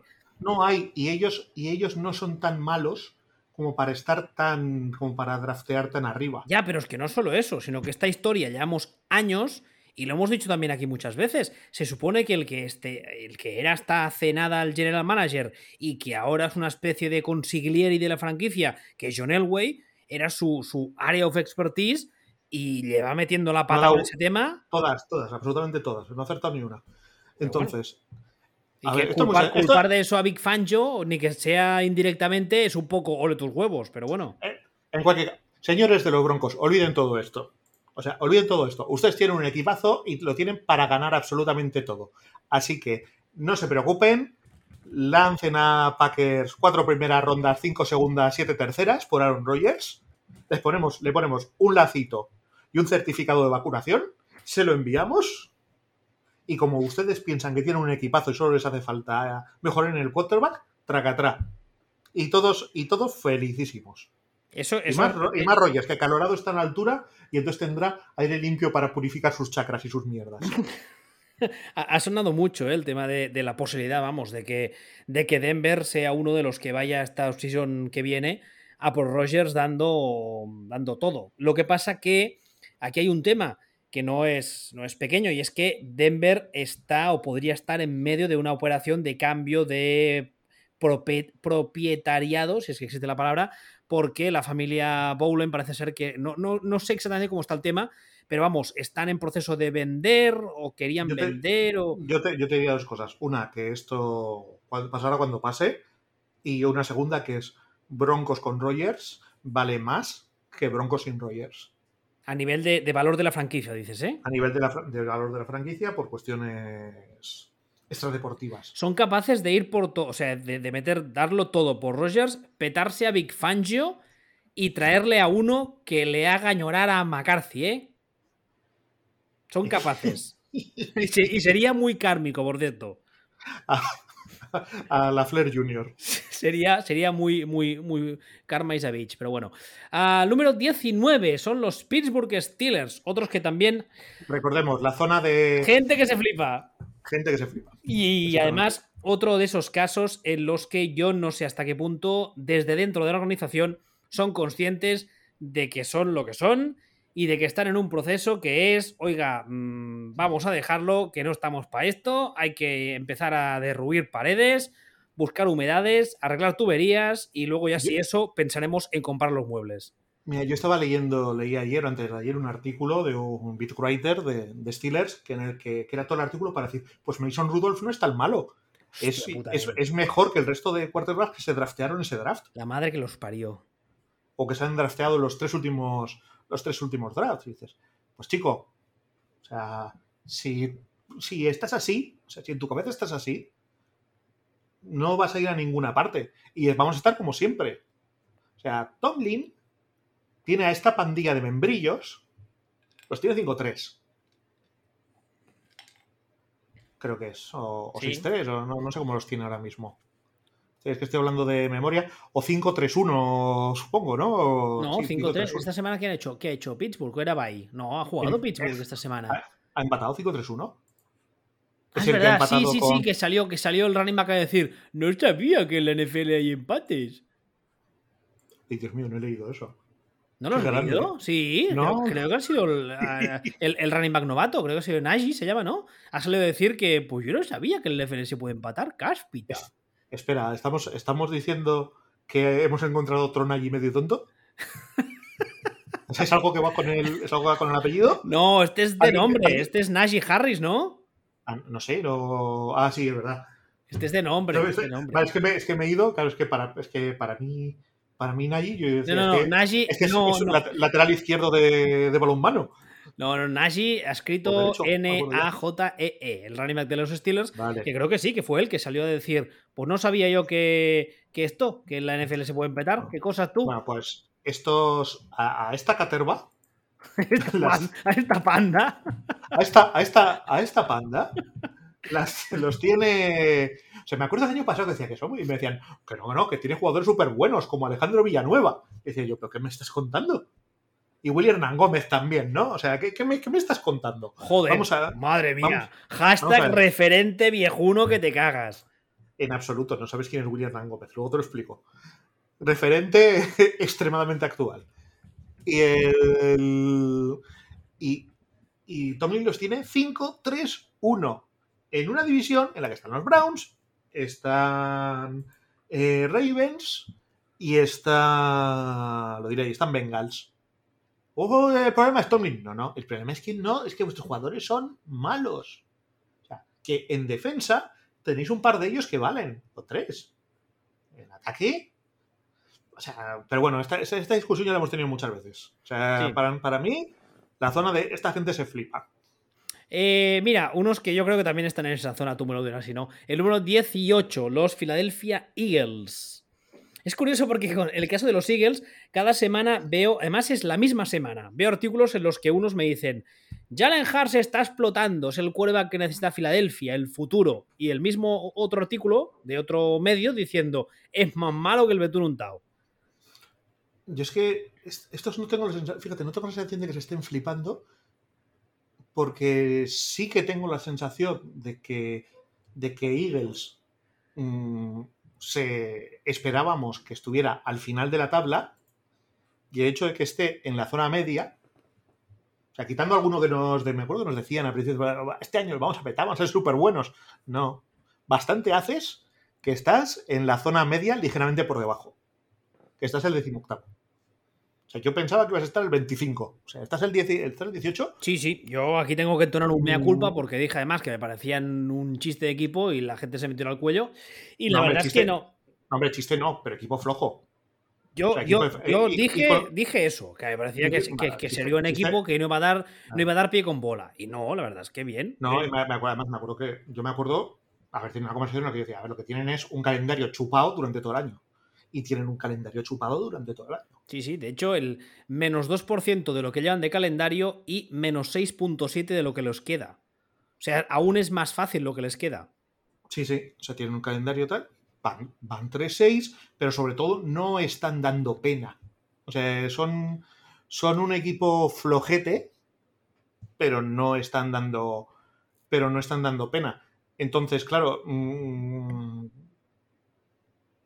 también me parece un equipo, o sea, me parece un equipo que también tiene falta de talento, pero que como el récord no les tiene en números positivos, les está poniendo el freno en mano a la hora de fliparse. Y a mí ese head coach no me gusta, pero bueno. Bueno, no, de momento. A mí no, no, personalmente no, no me acaba de. La forma Pero que que- tiene de funcionar y de jugarle ataque el, el equipo no, no me acaba de convencer. ¿Sí? ¿Qué, qué problema le ves?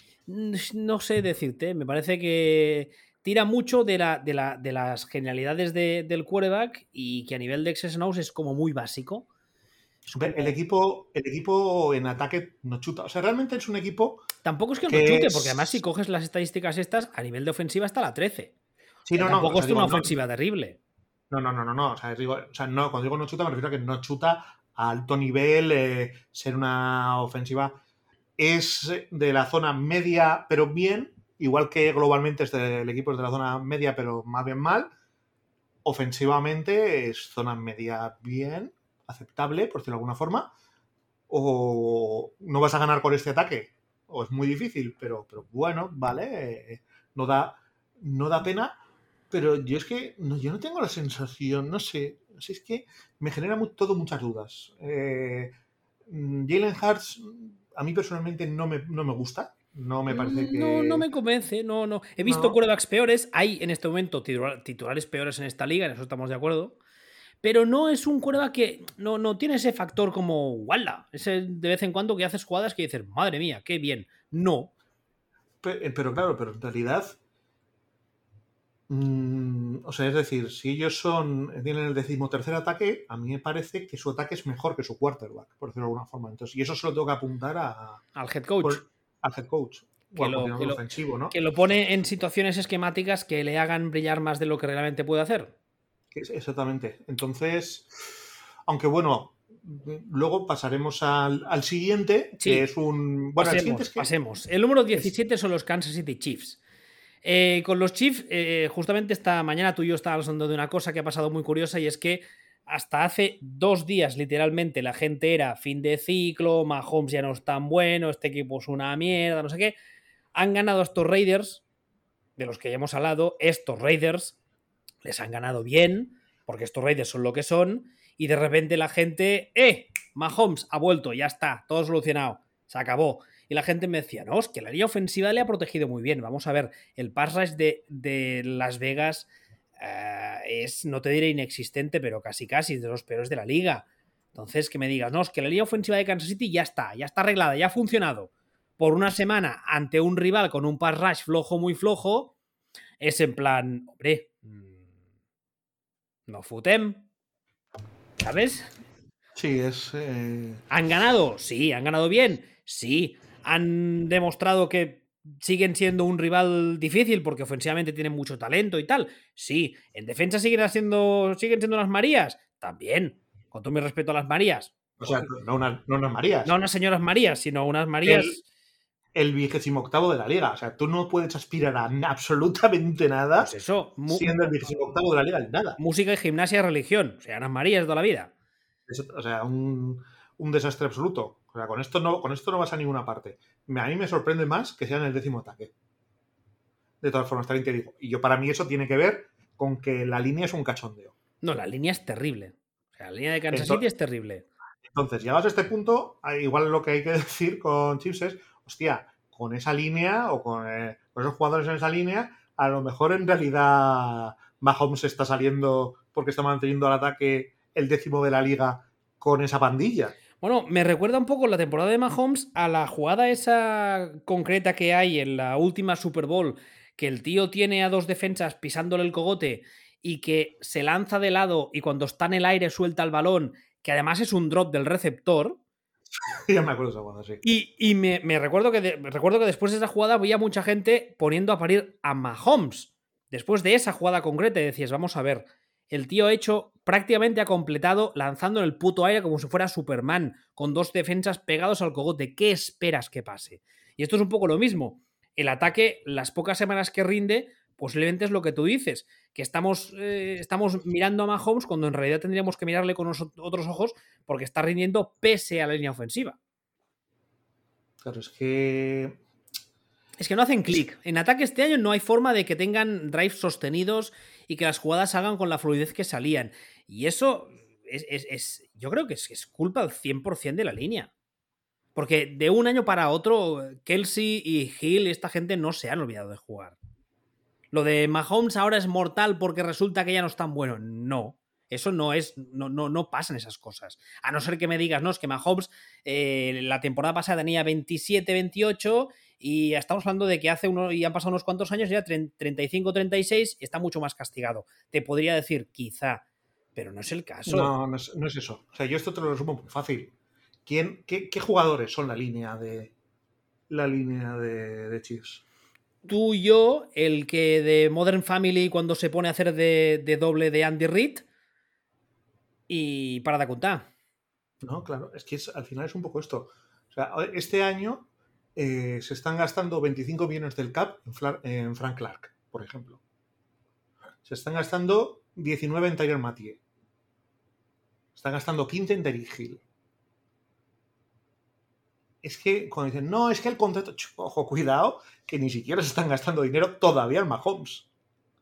Vas a ver qué risa cuando entra el contrato de Mahomes. O sea, se están gastando dinero en cosas que bueno, y la línea, pues, pues, pues, pues ¿quién es la línea realmente? ¿Orlando Brown Jr.? o sea, ¿quién, quién, quién, quién? ¿Quién? O sea, de Joe Tony. O sea, realmente dices, ¿quién, ¿quién hay en la línea que digas, eh, me mantiene la línea? Joe Tony. Nada más. Todo, todo, lo demás, todo lo demás son señores cogidos por la calle. Y eso, o sea, es, eh, nos están dando un clinic bestial de que da igual casi todo lo que tengas si en ataque, si tu línea es, basura. Hombre, es que está clarísimo, porque si coges las posiciones de, de, ataque una a una, tienes a señores que están en condiciones normales en el top 5, top 3 de su posición respectiva.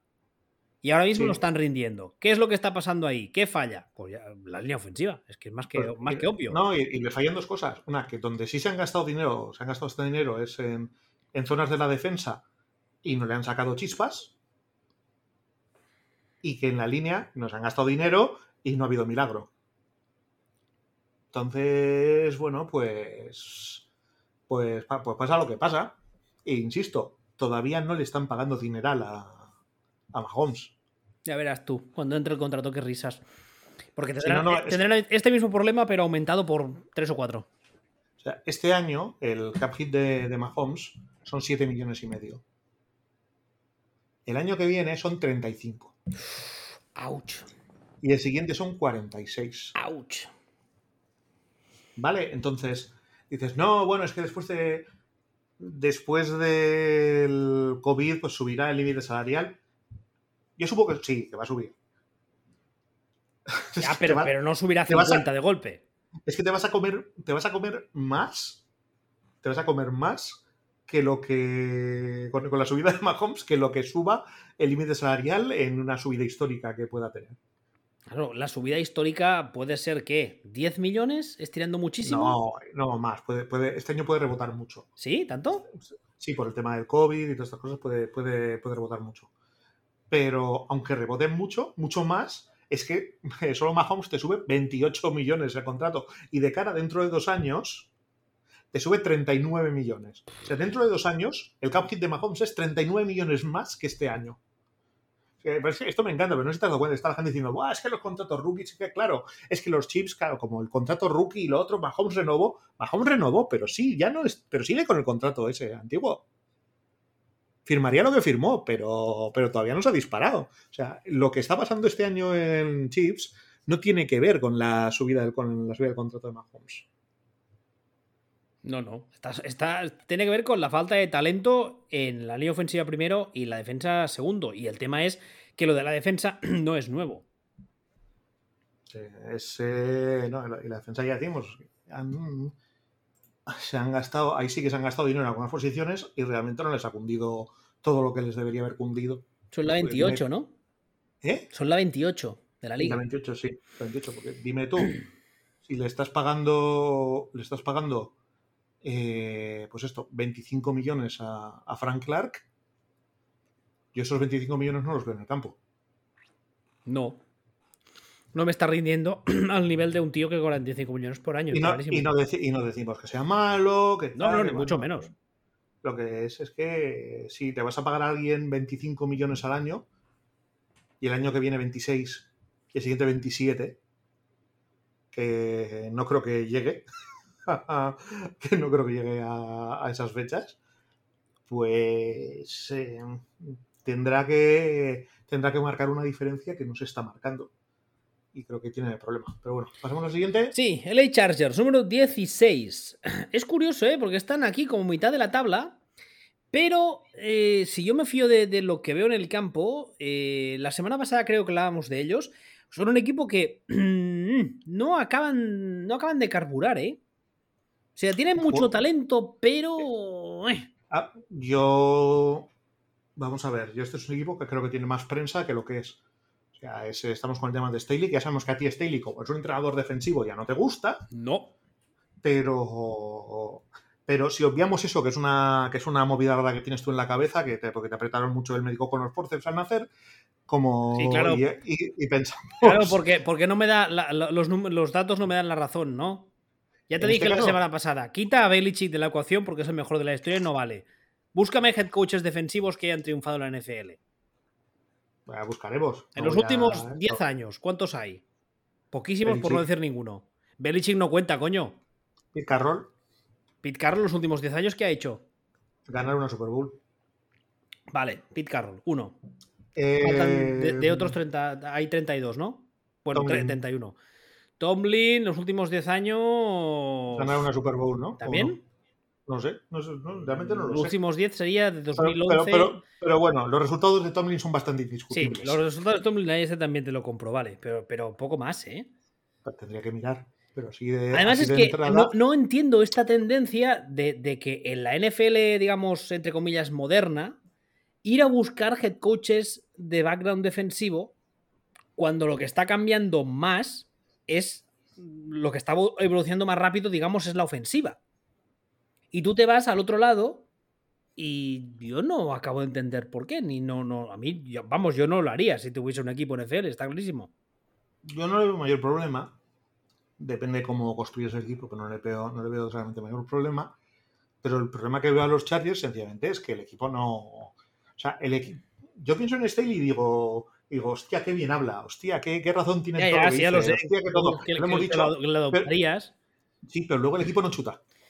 Luego el equipo no termina y dices, va, va 5-3. Digo, sí, pero es que tiene plantillón y realmente. Eh, eh, ese, juega- eh, ese es el problema. Que tú coges el roster y empiezas a mirar el roster y dices, hostia, tú. Uy, es, este. es una uy, barbar- uy, es una barbaridad. uy, este, Y qué el- bueno es. Y el juego es peor que el, el juego es peor que el récord. O sea, el- ellos están jugando peor que lo que marca No, su- no sé si peor, pero sí que es verdad que tú ves el- Sí, sí, la sí, forma de jugar y no te, no te concuerda con el talento que ves en, en roster sobre el papel. Hombre, son 5-3 y es el equipo ni frío ni calor. Estamos ahora mismo en el 16 de 32. Iban, iban 5-3 y ahora mismo que van 5-4. Han palmado esta semana. Eh, creo que sí. Y además hay una cosa, y es que si tú coges, sí, han palmado contra Minnesota, si tú coges a los equipos que tienen por encima de lo que viene en la tabla ahora, eh, hay varios que no tienen ni mucho menos tanto talento en roster como ellos. Bueno, a ver, sí, el- es que son top, top 3, top 5. Vamos a decir que son top 5 En cuanto a liga talento, en cuanto a talento.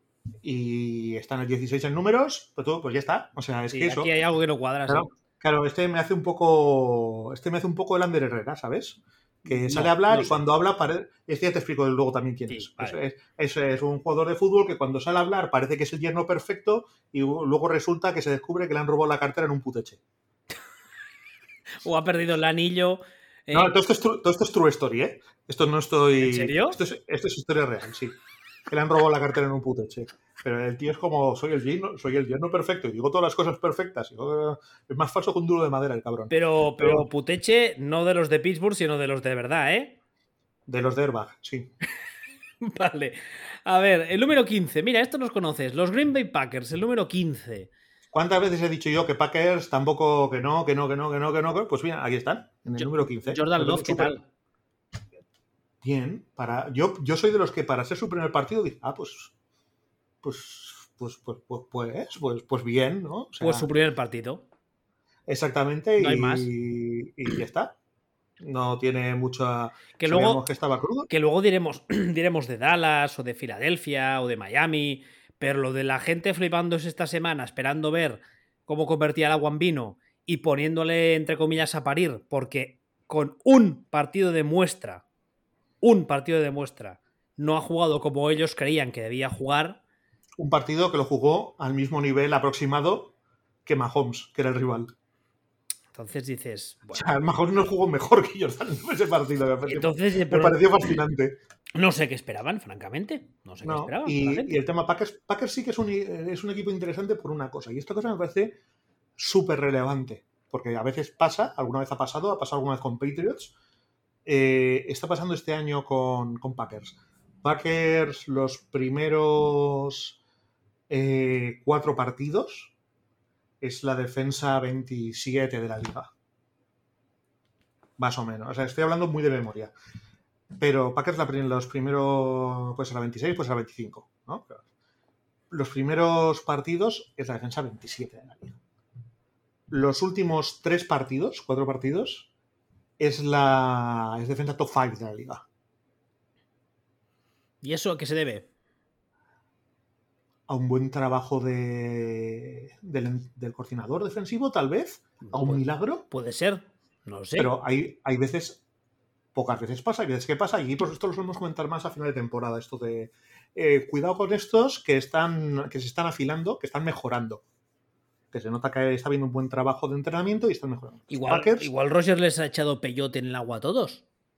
Peyote, sí, les he echado, no creo, porque lo que les eche Rogers, como sea acupuntura, pues no hace efecto. no, homeopatía. Eh, homeopatía, eso. Entonces no, eso estará todo diluido, ¿sabes? Y no, y no, chuta. Pero eh, me parece muy, muy, muy interesante, porque realmente el ataque de Packers está siendo mediocre, normalito, correcto. Ni frío ni calor, el 16 de la tabla eh, perdón, el 11 de la tabla, que para ellos es, en teoría, siendo un equipo que tenía que, que vivir de esto, es bueno, ¿vale? Mal, casi diría, pero la defensa ahora mismo, o esta semana pasada, era la decimosexta, venía de ser la, la vigésimo muy mal, y en una progresión que, que además estas tres últimas semanas ha sido Mahomes, ha sido este Carton Banks, que no me sale el nombre ahora. Kyle Murray. no, eh, el otro Carton, el de Seahawks.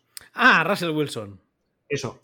Y el, y el, Funko de, el Funko de Arizona. Este sí. Kyle Murray. Ese sí. A Texas no le gusta.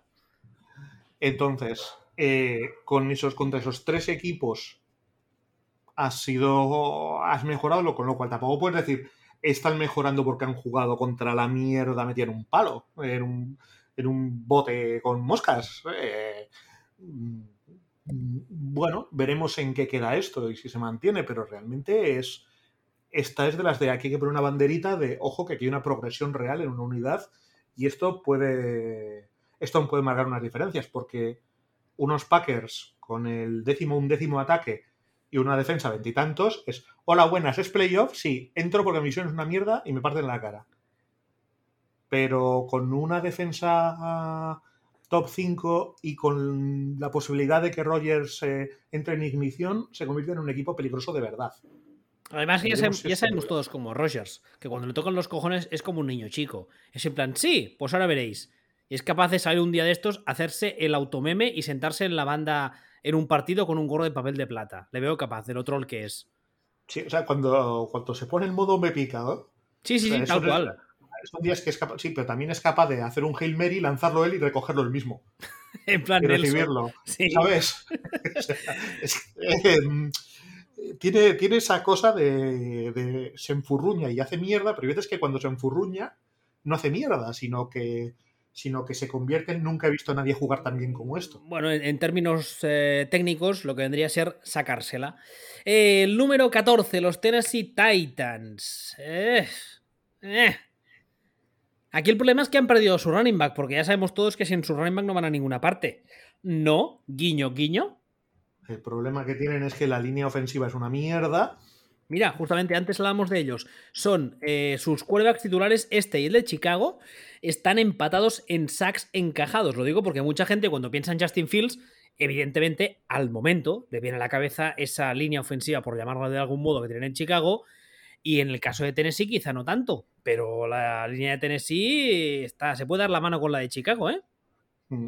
Y bueno, el tema de Titans también, y esto es súper, súper importante en este equipo. Estos se van a meter en playoff con, con la mano fuera, o sea, por, la mano fuera de la ventanilla y silbando, ¿sabes? Eh, sin problemas. Por incomparecencia del rival, básicamente. Por incomparecencia del rival. O sea, están como están, habiendo tenido el calendario más difícil de la liga y a partir de ahora tienen el calendario más fácil de la liga.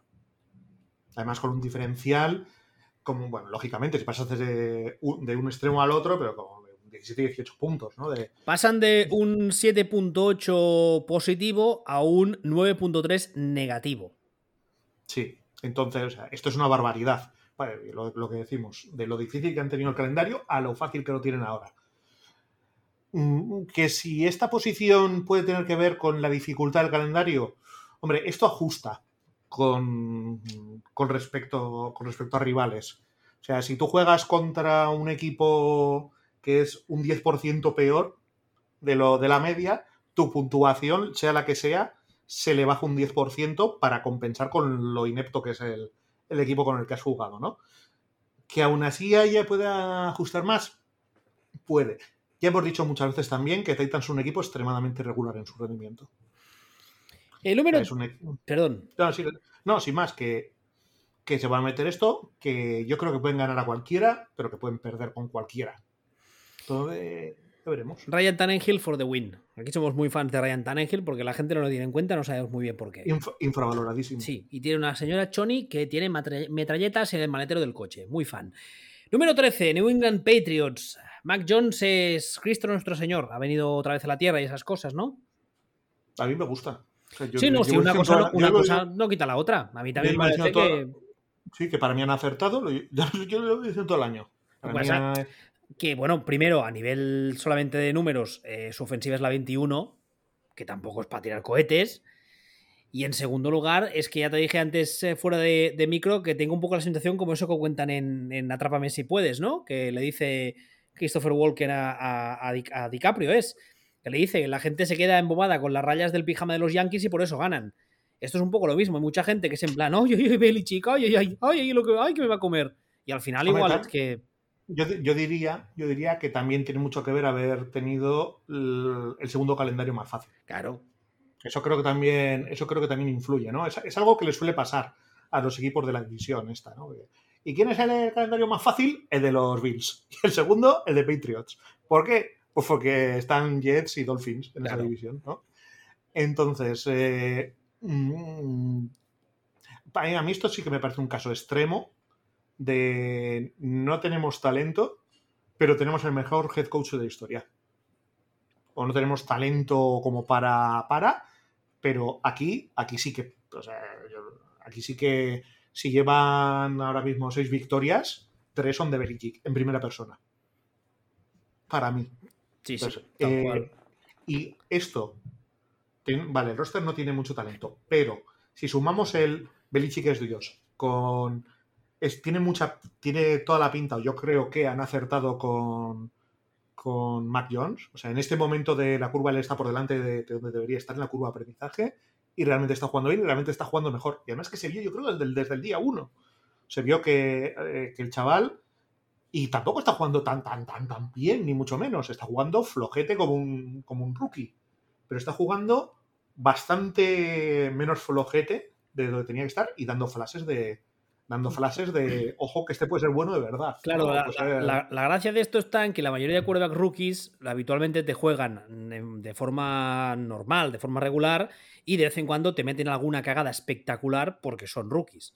En este caso, cagadas espectaculares en negativo, yo no recuerdo muchas, o, Poquito, o ninguna. poquito. Hay, alguna habrá, pero en general muy pocas.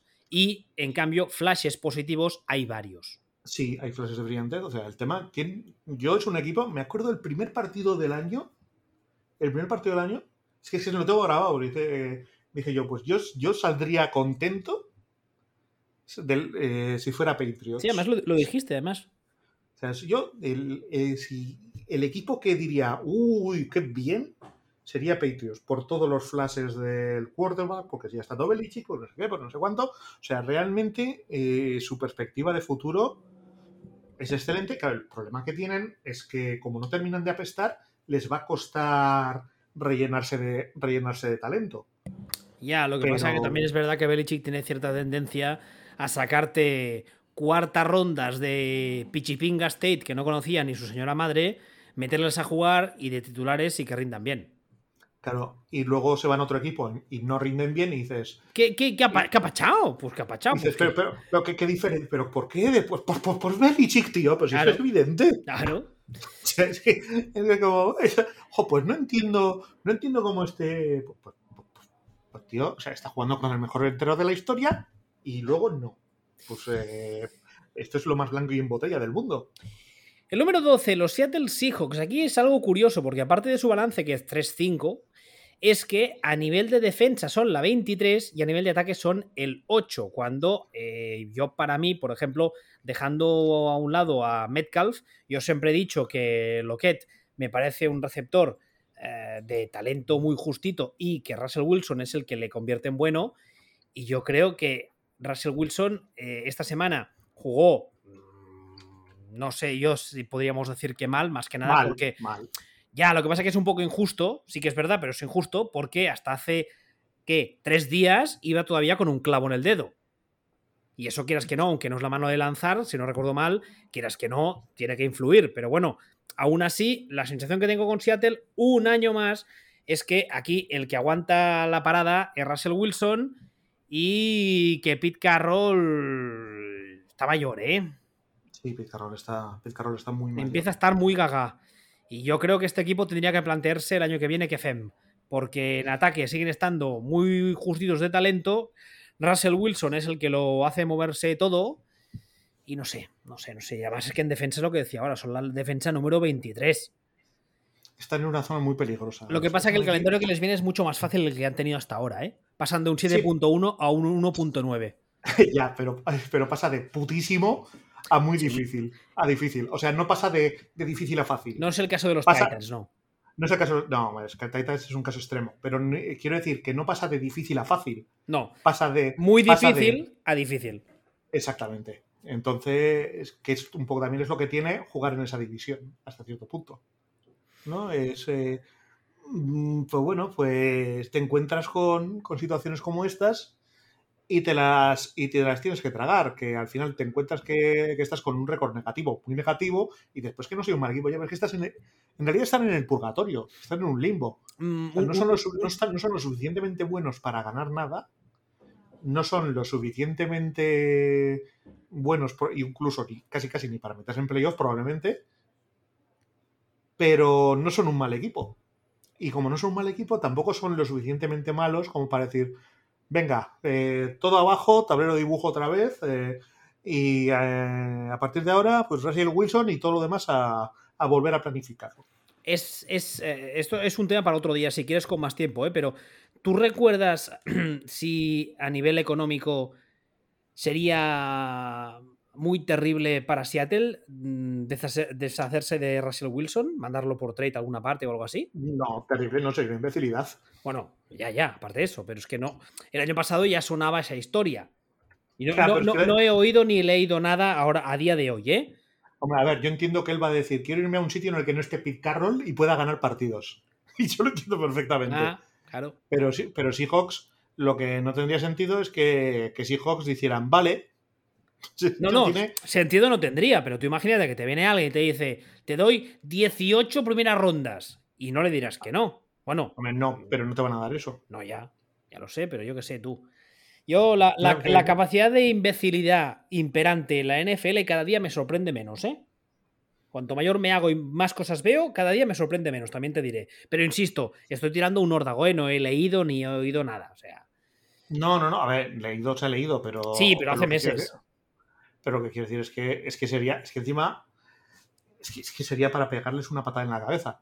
No, no, sería para, para quemar las instalaciones del equipo, fingir No, que nunca ha existido y trasladarlos al Buquerque.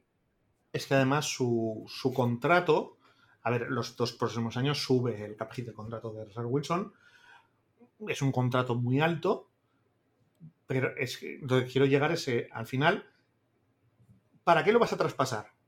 Y comer de 26 millones de dinero, de dinero muerto, cuando te lo, si te lo quedas, de, su cap hit son 37. O sea, al final lo que son 11 millones de cap lo que ganas. Nada, nada, déjalo, que era, era una locura mía. ¿Sabes? Entonces, es, es que es. Y encima, es que si el tío tiene razón, o sea, si el tío lo que te está diciendo es. eh, Oiga, señores, que esto no chuta. Mm, eh, que con este entrenador, con este tal, con este cual, con esto. Pues, si el tío tiene razón, que, que le vas a decir, ah, como tienes razón, te echo. Ya. A ver, mira, este que viene aquí es un poco raro, o al menos me parece un poco raro a mí. Y es que los Vikings están en el número 11. Y es curioso porque a nivel de, percepción. La mía no. Eh, la tuya no, pero a nivel de percepción es un poco como. ¿Qué hacen aquí? Nosotros, ¿acaso no llevamos todo el año diciendo. Sobre todo pero, ¿por qué se, pero ¿por qué se meten con Zimmer? Sobre todo tú, eso es verdad. No tienen, tal, no tienen talento. Es un equipo que tiene, va muy cortito de talento también. Además, en la defensivamente está en el top 10 de la liga ahora mismo, ¿eh? Está en la 8. ya, ya lo sé. Y defensivamente echaron a todo el mundo. A todos los buenos. O sea, es que eh, hace dos años y, ahí está. Decía, pero es que van, pues que van 4-5. Van 4-5, veremos cómo acaba. Esa es otra. Veremos, veremos cómo acaba porque se le facilita mucho también la, la. Sí, pasa de, 4.3 a 1.6 negativo. Pasa. Este veremos cómo termina esto. Pero yo sí ya te digo, o sea, el tema aquí, y como te dicen, Buah, pues es que no tenéis ni puta idea. Digo, bueno, vale. Pero este es un caso en el que yo lo que veo me dice una cosa y los números me dicen la misma. Los que me dicen otra cosa son los aficionados de los Vikings. Y yo, entre mis ojos, los números y los aficionados de los Vikings, si tengo que descartar a uno, Sí, yo. A tomar por culo los de los Vikings. Con cariño, ¿eh? no, coño. coño bueno, no, no, yo, yo por, por, norma general, a los fans de un equipo, cuando hablan de su equipo, siempre les pongo en tela de juicio. Porque en general, en general, las fanbases suelen tener muy poca capacidad analítica. Porque son, bueno, porque, es porque su equipo es normal, supongo. O sea, yo soy consciente que el equipo del que peor capacidad de análisis tengo es, es Packers soy extremadamente consciente. ¿Ves? En cambio, en mi caso, en el de Houston, no, porque yo hace muchos años que digo que somos un puteche y un chiste y tengo razón. Ya, pero eso es un poco como decir que el agua moja, tampoco tiene mérito. Bueno, no, no, no, no, no, no me quita el mérito ahí, pero ¿tengo razón o no tengo razón? No, sí, razón Ah, pues ya está. Sí. Eh, volviendo, a Vikings, pues eso, es otro caso de esos de ¿veis cómo los números nos dan la razón? Pues un poquito sí. Ya, ya sé que un poquito sí, ya esto. Mira, este me hace gracia el que viene ahora. El número 10 son los Indianapolis Colts. ¿Por qué digo que me hace gracia? Cuando empezó la temporada, antes de empezar la temporada, yo dije, yo y mucha gente más, dijimos que nos parecía que el hecho de que, de que Carson Wentz hubiese vuelto con, eh, con Frank Reich era algo muy positivo para el jugador. Entonces, cuando empezó la temporada, hubo varios partidos en los que mm, Wentz jugó entre regular y mal y la gente dijo que no, que está acabado, que ya no vale nada. Y yo dije, a mí mm, lo de, siempre, el eye test me dice que sí, que de vez en cuando toma alguna decisión muy estúpida, suelta el balón sin mirar, le interceptan, lo cual le puede costar partidos, pero que en líneas generales está jugando buenos partidos. Y lleva unas semanas, yo diría las dos, tres últimas, que está jugando bastante bien. Yo no estoy de acuerdo. a mí, yo creo que sí. Ah, pues y yo lo que creo es que lo que dice sobre todo este récord y esta posición del equipo es el gran papel, una vez más, de Frank Rich eh, a la hora de, entrenar a este equipo. Sí, una cosa. Te recomiendo que vuelvas a ver el partido de esta semana contra Jaguars y el partido de hace 15 días contra Tal. Pero si ya te he dicho yo, el primero que te he dicho que hace cosas raras de vez en cuando soy yo. Coño, pero no digas que los últimos partidos ha jugado bien cuando, cuando ha sido bochornoso. No, hombre, no, tampoco, tampoco. Yo no creo que sea bochornoso. Sí, bochornoso. Bochornoso. O sea, el partido es, el partido es horripilantemente malo. O sea, de hecho, mm, y a mí el rendimiento que está dando este año, a mí lo que me parece es un quarterback 100% ni frío ni calor. O sea, 100%. ¿Es malo? No. ¿Es bueno? Tampoco. Es, no, a mí sabes lo que me pasa con Wentz que encadena jugadas o incluso drives que digo, hostias, me recuerda muchísimo al de ese año del MVP y de repente te hace una como lanzarte cuando lo están placando una con la mano izquierda adelante sin ver a quién la tira, que dices, te tuviese delante y te volvía rubio a hostias, pelirrojo. Sí, eso es verdad. O sea, eso es verdad. Porque estas lleva, varias este año además, ¿eh? De las de, ¡ay, que me pegan! ¡Toma, toma! Y dices, no, no, si es que se las tira uno que no va contigo. Eso, es un poco, es un poco lo que comentábamos antes de los quarterbacks rotos, rotos psicológicamente. O sea, que, entran en, que les entra en miedito con facilidad. Yo creo que este está ahí, ahí, y que si no estuviese con Rage, hubiese caído en otro equipo, estaría en plan lanzando cuatro intercepciones por semana y ya defenestrado. Tengo la sensación. pero lo que quiero decir es que no me parece que esté jugando bien, pero tampoco me parece que esté jugando mal. Y sí que me parece, y en esto también creo que estoy muy acertado, sí que me parece que no es que sea siempre mediocre. No, no, sino que mucho es- menos. Sino que, sino que alterna bueno y malo. El problema es que Y, y el, el resultado final es, la media es media, es Claro, mediocre. el normal. problema es que de vez en cuando, y ese es el concepto clavo, de, clave, de vez en cuando te hace cagadas, pero son cagadas muy gordas. Sí, Y eso jode, jode la media. Aparte de, de joder la media, es que, insisto, le cogerías de la pechera y dices, la madre que te parió, me cago en tus muertos. Pero bueno, oye, no sé. A ver, también he dicho muchas veces y lo mantengo, ¿eh? que a nivel, o sea, cuando tú eres entrenador, tener un quarterback así es muerte, porque no, no sabes nunca qué esperar. Sí, sí. A Frank Reich hay que ponerle una, una, una, una, una estatua o algo, porque el hombre tiene una santa paciencia del, del copón para no matarle, pero bueno. No, sí, sí, sí. Este, este es otro ejemplo de, equipo. Este tiene más talento, pero este es otro ejemplo de equipo que es, es mejor que su récord, desde luego, y que, por- de hecho, está perdiendo muchos partidos por cosas raras. O sea, por cosas que. por tiros en el pie y por, por imbecilidades. Pero este es un equipo que, que da la sensación de ser mejor que su récord, que, que los números te dicen que es mejor que su récord y que probablemente pues vaya, vaya un poco hacia arriba. Por eso, aunque a este se le dificulta el, calendario, pero, pero yo imagino que acabará en récord positivo por los pelos, digamos, y, y le doy mucha responsabilidad de ello a Frank Reich. Número 9, San Francisco. Unos Niners que esta semana, este, vamos, esta semana no, esta madrugada pasada, en el Monday Night han ah, atropellado a unos Rams que no acaban de carburar las últimas semanas y que es un poco lo que decíamos antes con no recuerdo quién era. Que de- ah, los, los Chiefs, que de repente ya está. Todos los problemas arreglados, ya vuelven a ser los mismos de siempre, Garoppolo vuelve a ser guapo. Ya, pero un, un matiz, un, un inciso. A mí, a mí este, este me parece el equipo con- más interesante de toda la lista. Este. Tengamos en cuenta que este, este ranking, este noveno puesto es antes del partido de Rams. Habrá que ver dónde los pone el ranking esta semana. Habrá, habrá que, exactamente, habrá que ver qué pasa, qué pasa esta semana. Y, y hay, una, hay una convención de que el equipo es una mierda. Yo, es- es- además, también he leído muchas, en muchos sitios y he oído que, que, bueno, que Shanahan, que hay que empezar a pensar en cargárselo y tal.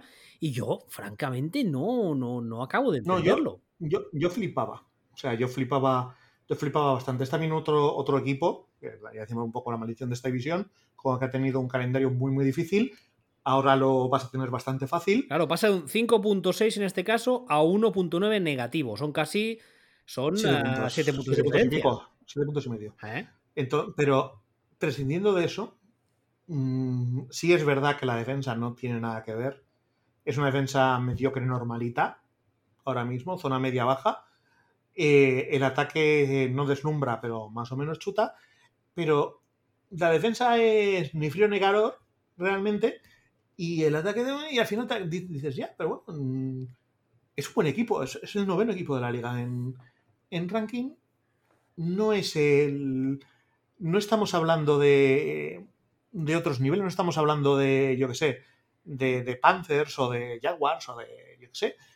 Y, y, sin embargo hay una especie de convención de que es un, e- un mal equipo. Quizá porque, y esto sí que creo que esto es mi impresión, porque creo que se había hinchado el globo muchísimo, que habíamos Sí, hinchado el globo. Sí, mira, eso iba a decirte. Yo creo que, entre comillas, es un equipo que por lo que sea cae mal, entre comillas, porque durante un periodo de tiempo muy corto parecía que, que podían hacerlo todo y todo bien. Y que, y que no daba igual el rival, que le aplastaban y tal. Entonces la gente como que, no sé si es que se flipó o es que les ha cogido manía, no sé qué, y hay como una especie de, de sensación generalizada de ganas de que pierdan. Y además ganas de que pierdan, pero bien y la gente les está metiendo palos, yo creo que más que nada para que se amolde a su relato cuando la realidad te dice otra cosa. No, es un, es un equipo decepcionante porque esperábamos que estuviera que fuera top de la liga. Hombre, ahora mismo con la victoria de hoy está 4-5 y francamente a estas alturas de temporada yo esperaba que estuviese... no 8-1. sé, no, 7-2. quizá, sí, sí, quizás no, 8-1 no, pero 7-2 o 6-3 sí. Entonces, eh, Habrá que ver las Mm. próximas semanas, porque además es eso lo que decíamos ahora, ¿eh? el calendario se les facilita bastante. Entonces, Claro, es. Sí, exactamente. y, y además hay otro tema. En la victoria de esta madrugada pasada no solo es una victoria importante por cómo se produce, sino el hecho de que es un rival divisional. Que luego me, cuando cuesta, llega. me- me cuesta creer que les agarren. O sea, me cuesta creer que, que les lleguen a alcanzar. Ni o no, pero hay una cosa que es el, el ranking ah, interdivisional que también importa. Ya, pero para eso tendrás que tener el mismo número de victorias y me cuesta creer que vayan a agarrarles. Mm, Es lo que quiero decir. Sí, también, es verdad. No, no creo que. A, eso, a eso me refiero. No, no creo que Pero no. es, es un equipo que yo creo que había una convención de que estos no se meten en playoff ni de palo, que es un desastre. Y de repente están 4-5. Y, Se, se les facilita el calendario. y yo en playoff no les quiero Ah. ver, ¿eh? No es un rival que digas. Me tocan esta gente. Ah, bueno, ya está. Depende de quién, depende de quién seas. Depende de quién seas. O sea, si se meten en playoff, imagino que se meterán como uno de los últimos. Y yo hay un equipo concreto, muy, muy, muy concreto, que no, le, que no querría ver a, a, a estos Niners en playoff en una de las primeras rondas que en pintura, que es Cowboys. Uy, Ya hemos dicho mil veces. que a- a Cowboys, Cowboys es el, les puede hacer un destrozo. Cowboys es el perfil de equipo que con mandíbula de cristal, a quien un equipo con ciertos problemas, pero con el perfil de estos Niners, les puede soltar un guantazo. Porque también es. Porque también mm, son un perfil de equipo que. mm, Este sí- Cowboys sí que, bueno, ya llegaremos a Cowboys. Pasamos al Sí, siguiente. siguiente. New Orleans Saints está en el 8 ahora mismo de esta lista. Ah, tienen ah, varios problemas. Eh, creo que he leído por alguna parte. ¿Cómo se llama el quarterback que tienen ahora? Que no me sale el nombre. Winston, Eh, no. eh, el que ha sustituido a Winston. sí, eh, que no me sale. Eh, Sí, el running back este.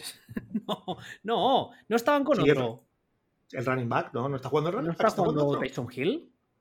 El running back. ¿Dónde tengo yo la cabeza? No, eh, Trevor Simian, Trevor Simian, Trevor Simian. Ah, verdad, Trevor jugando Simian, Simian. Trevor Simian, sí. Y Cierto. hace nada, hace un ratito, ha salido a decir que parece ser que la semana que viene van a seguir con él. Imagino que en el caso de Hill y de Winston, pues, pues, eh, pues no, no estarán cuáles son las lesiones, que ahora mismo, que nadie me crucifique, no recuerdo cuáles son. No recuerdo sus lesiones. Pero vamos, el hecho es que esta semana ha jugado Simen, ah, Si- Simen, Si- Semian, sí, bueno, lo que sea. ah, han ganado. eh, no, han ganado, no han perdido contra los Titans, 23 a 21. Y eh, bueno, pues no sé. No sé qué A mí, pensar. esto me, a mí esto me parece, este año, me parece una de las mayores sacadas de chorra de un head coach que yo recuerdo.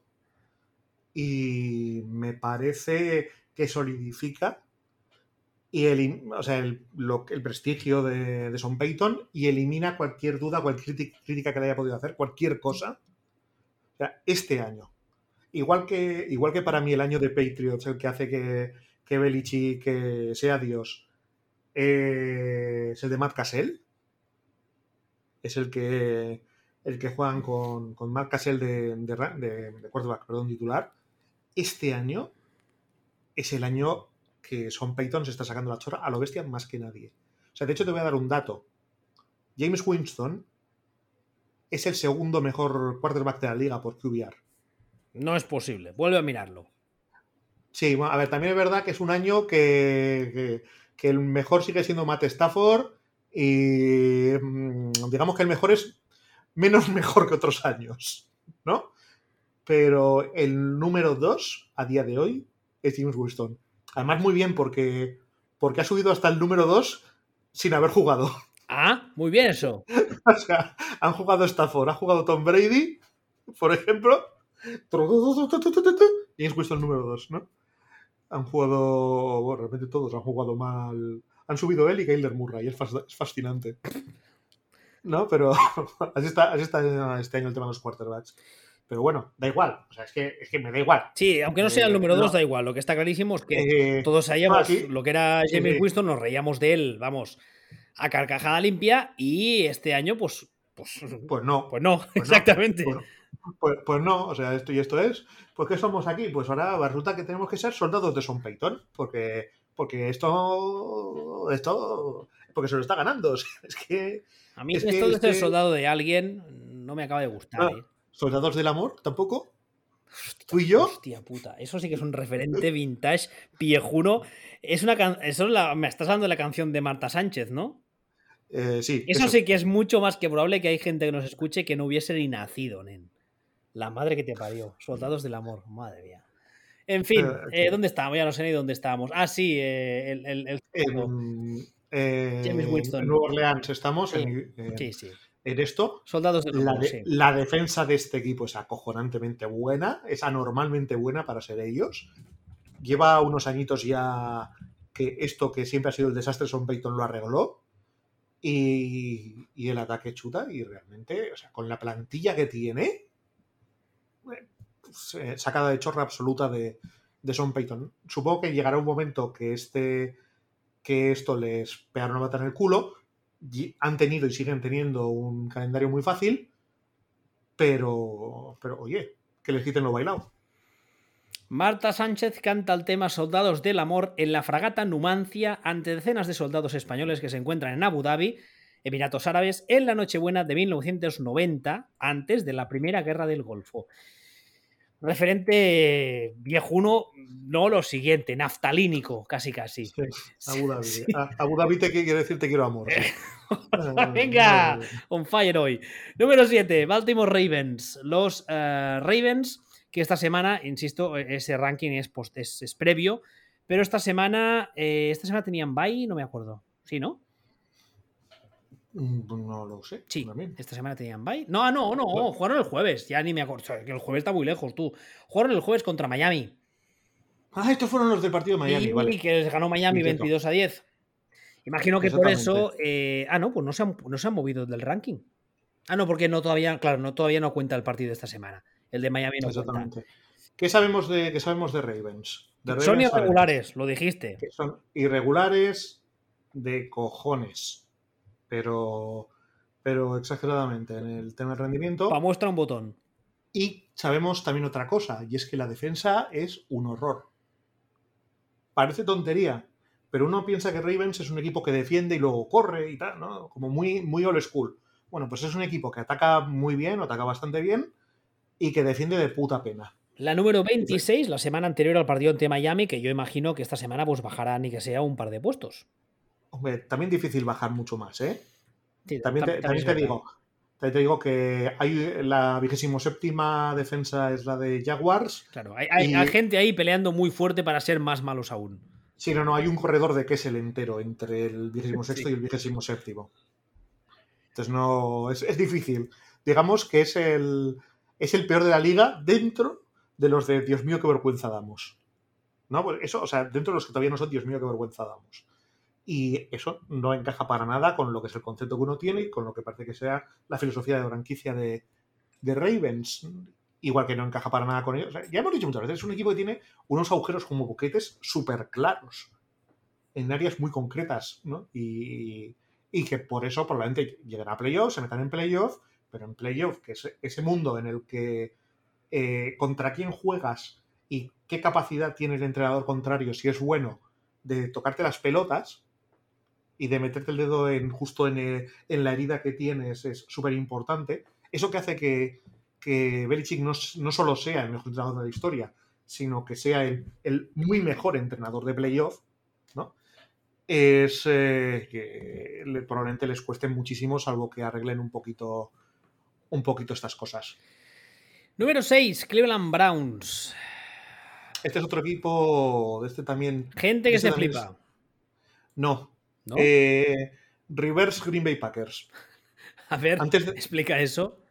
Vale, antes decíamos, eh, Green Bay Packers es un equipo que empieza dando un rendimiento, en concreto en defensa, y de repente, o sea, y poco a poco va mejorando, va mejor, hasta el punto, y de repente la defensa pasa a ser de lo peorcito a ser de lo mejorcito de la liga, ¿no? Pues Cleveland Browns es un equipo que no, te- no termina de arrancar y va peor. Es, eh, es un equipo que cada semana que pasa su rendimiento es peor, y peor, y peor, y peor, y peor. Y así constantemente, constantemente, constantemente, excepto la semana anterior que, que ya dijimos que creíamos que habían hecho el partido de tenemos que dar un puntazo en la mesa y salemos último, ultramotivados contra un equipo de mierda. ¿Qué es lo que hicieron? y esta semana. sí, sí, sí, que es, que es, la lectura que hicimos nosotros. Y esta semana ha venido Belichick y les ha dicho: Venid, venid, bonitos. Dice, sí, les, les ha dicho: A ver, ¿qué lo que decíamos? O sea, ¿dónde tienes tú la heridita? Ahí. Dedito en la heridita. ¿Y dónde tienes la heridita? Ahí. Dedito en la heridita. Y ahí, toma, zasca. Y así, y así con todo. Por cierto, Esta, esta mañana he puesto una noticia diciendo que uh, Miles Garrett, al parecer, después del partido ante Cleveland, se ha reunido con, uh, con Stefanski en plan, bueno, ¿qué, me da fe? Eh? ¿Qué, ¿Qué, coño pasa aquí que no está funcionando? ¿A quién me cargo? Y bueno, y no sé. Es que el ataque, el ataque no va mal, la defensa no va mal, pero es que debe ir mejor. Que al final dices. Que lo, hemos dicho muchas veces, este roster está petadísimo de talento. Exactamente. Entonces, claro. Eh... Sí, exactamente. Es como. Sí, es, esto, es el tema de. Es el tema de, bueno, es que pues no van tan mal, ¿sabes? O sea, los números te dicen que son los sextos, por esta, semana han bajado, a lo mejor han bajado un poquito, tampoco no han bajado mucho, porque si ha palmado, ha palmado Ravens eh, y tal y cual. Pues es como los números no lo dicen todo.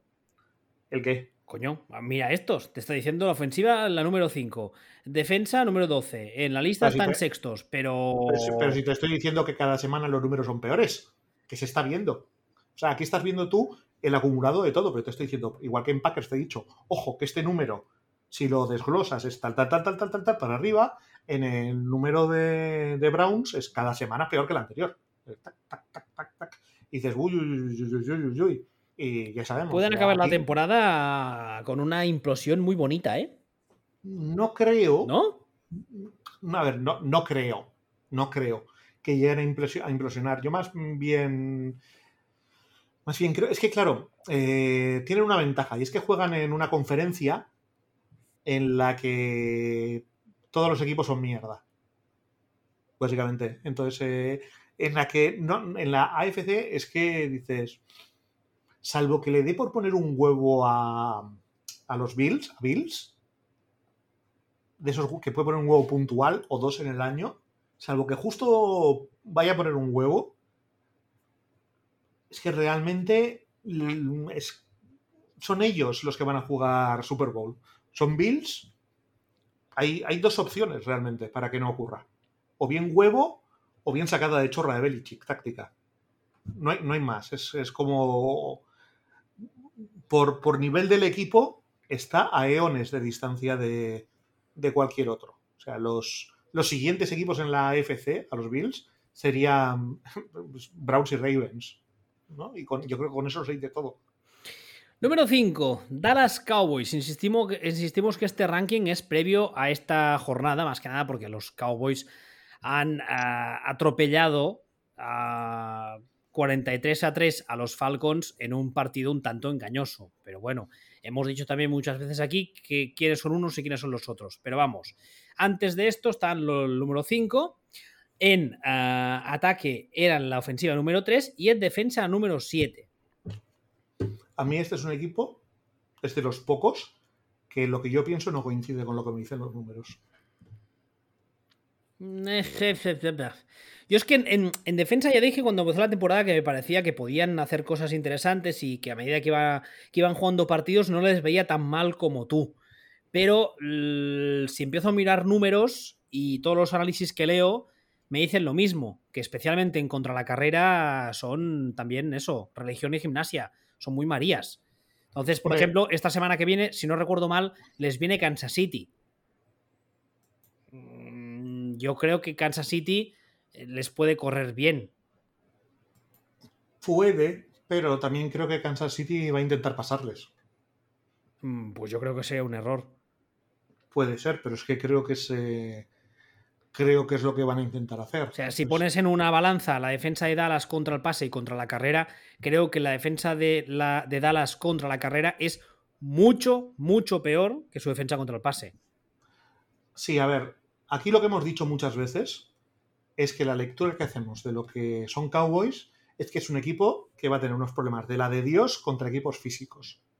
Que cuando le jueguen ya sé que no te gusta, pero bailarinas, equipos más técnicos, más rápidos, más, eh, más otro perfil de más otro perfil de equipo pueden jugar en su liga. Es otro, finés. Hace muchos años en el Madden, cuando tú creas un jugador, le podías poner qué tipo de jugador es. ¿Es finés o es power? Pues este, equipos de este tipo más finés, más, más Que son, que son, que son muchos. pueden. Son equipos que les van bien. En el momento en el que se encuentren con un equipo de tractores, o que les digan, incluso aunque tengan menos talento, que digan, mira, yo soy un, yo soy tractor, que juego a lo tractor, esos equipos les van a hacer daño. Incluso aunque les ganen, les va a costar la diferencia en, resultado va a ser menor que la diferencia de talento. Mm, a día de hoy, por ejemplo, un partido que no sé si se va a dar por calendario, pero que podría demostrar eso que estamos diciendo, sería un Dallas Indianapolis. Y eso que en principio Indianapolis tú lo ves un equipo que, que por talento no debería poner en muchos aprietos a los Cowboys, pero es que a la hora de correr el balón lo están corriendo muy, muy, muy bien. Hombre, es que eso, como no lleguen los dos a la Super Bowl, yo creo que no se va a dar. hombre, pero por calendario en temporada regular se podría dar, ¿no? Otro año. Sí, bueno, otro año sí, pero me refiero. Ya, eso digo, pero vete tú a saber lo que sea en otros años. pero, sí, o sea. Te estoy, diciendo que ya sé que no se va a dar por calendario este año, pero que, por lo que tú dices, ¿no? El perfil de equipo que podría ponerles en muchos, muchos apuros, aunque no sean mejores, serían los calls de ahora mismo, por ejemplo.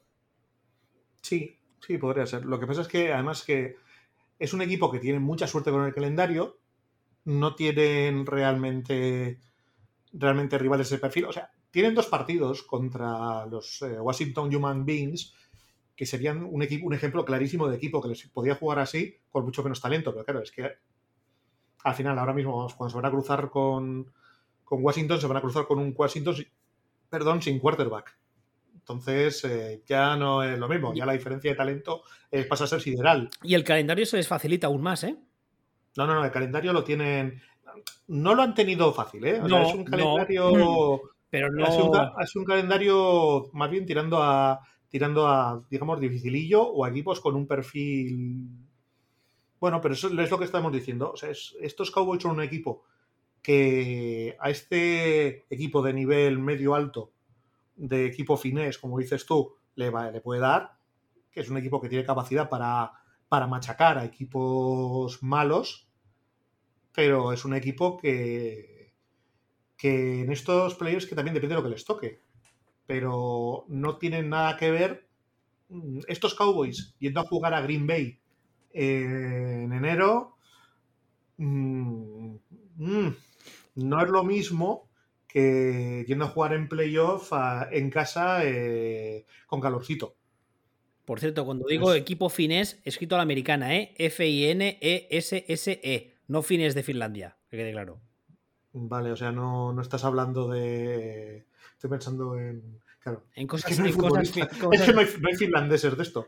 ¿Había uno que jugaba en el Ajax hace mil años? ¿Puede ser? Joder, sí, el Barça, Jerry Lizman Este, este. Este era finlandés, ¿no? Ese era, ese era finlandés. Y Temu Puki en el Sevilla. Sí, sí, por finlandés. Eso que has dicho último ha sonado nombre de esquimal, con lo cual es posible que sea finlandés. Sí, y, y Lordi ganaron Eurovisión. No confundir con Lorde que es el padre de Stan de South Park. Bueno, eh, pasamos al siguiente. Madre mía, vaya programa hoy, vaya programa hoy. Eh, Buffalo Bills, el número 4 de este ranking. Ahora mismo con un balance en ese momento 5-3. No contamos el partido de esta semana que ha sido. También tenían bye. No, no tenían bye. ¿Dónde estáis, Bills? Buffalo. Han ganado los Jets de 45-17 sin muchos problemas, pero mm, los Jets. Pues eso. Pues, pues son, son, el mejor equipo de la FC con una diferencia enorme.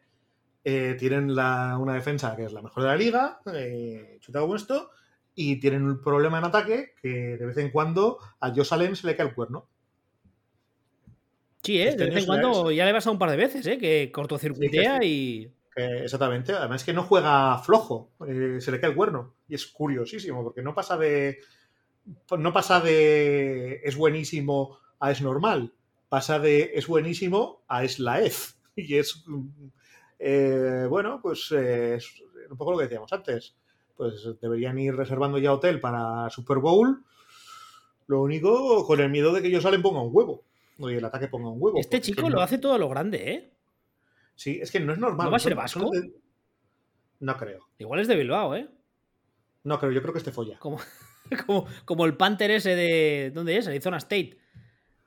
Que es de Bilbao, pero decidió nacer en Arizona, porque todo el mundo sabe que los de Bilbao nacéis donde queréis. Todo sale la polla, sí. Ahí estamos. Porque ese señor coge el balón y lo mete a 80 yardas sin despeinarse. Me dirás tú si eso no es de ser vasco.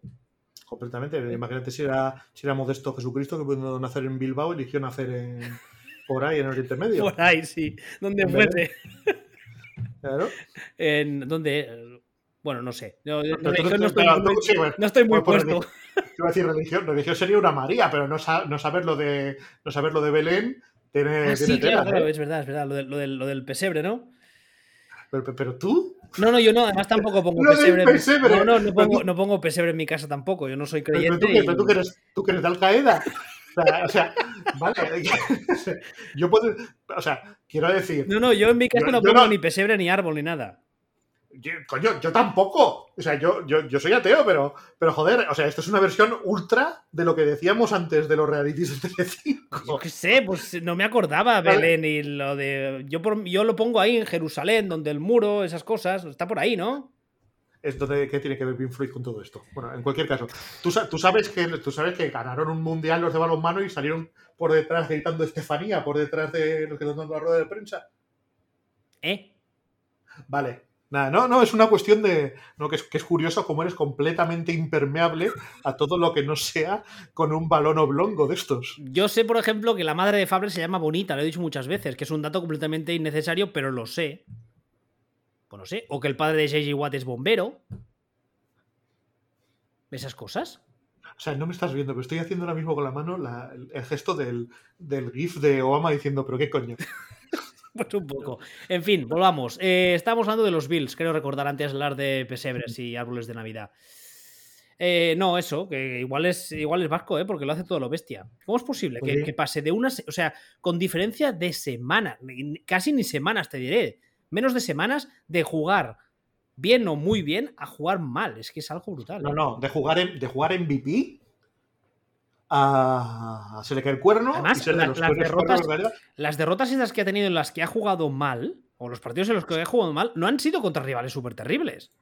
No, no, ha sido él que ha puesto un huevo. Brutal, ¿eh? Así- así- ya, pero quiero decir que, pero que no es que ponga un huevo siempre. O sea, es que la proporción es, no sé, 70% MVP, 30% huevo. Ya, pero ya es, ya, es preocupante. Porque no, Hombre, no es es Brady que es uno al año o uno cada dos años. Es que este lleva, Mm. lleva dos semanas haciendo el tonto ya. Bueno, a ver, tampoco, tampoco es una semana como para defender a Brady. Ya, Pero eh, el- lo he cogido no, como pero- ejemplo, ya me entiendes. Sí, pero lo que quiero decir es que el problema sobre todo es que aunque globalmente sea buenísimo y sea el unicornio, como los playoffs son a un partido y no son al mejor de tres, por- ahí es donde, o sea, es el problema, porque si no es lo que estábamos diciendo, es que esto es el mejor equipo de la FC ¿Qué, y qué, que qué- reserven el asiento. qué virgen hay en Búfalo? ¿Hay alguna virgen?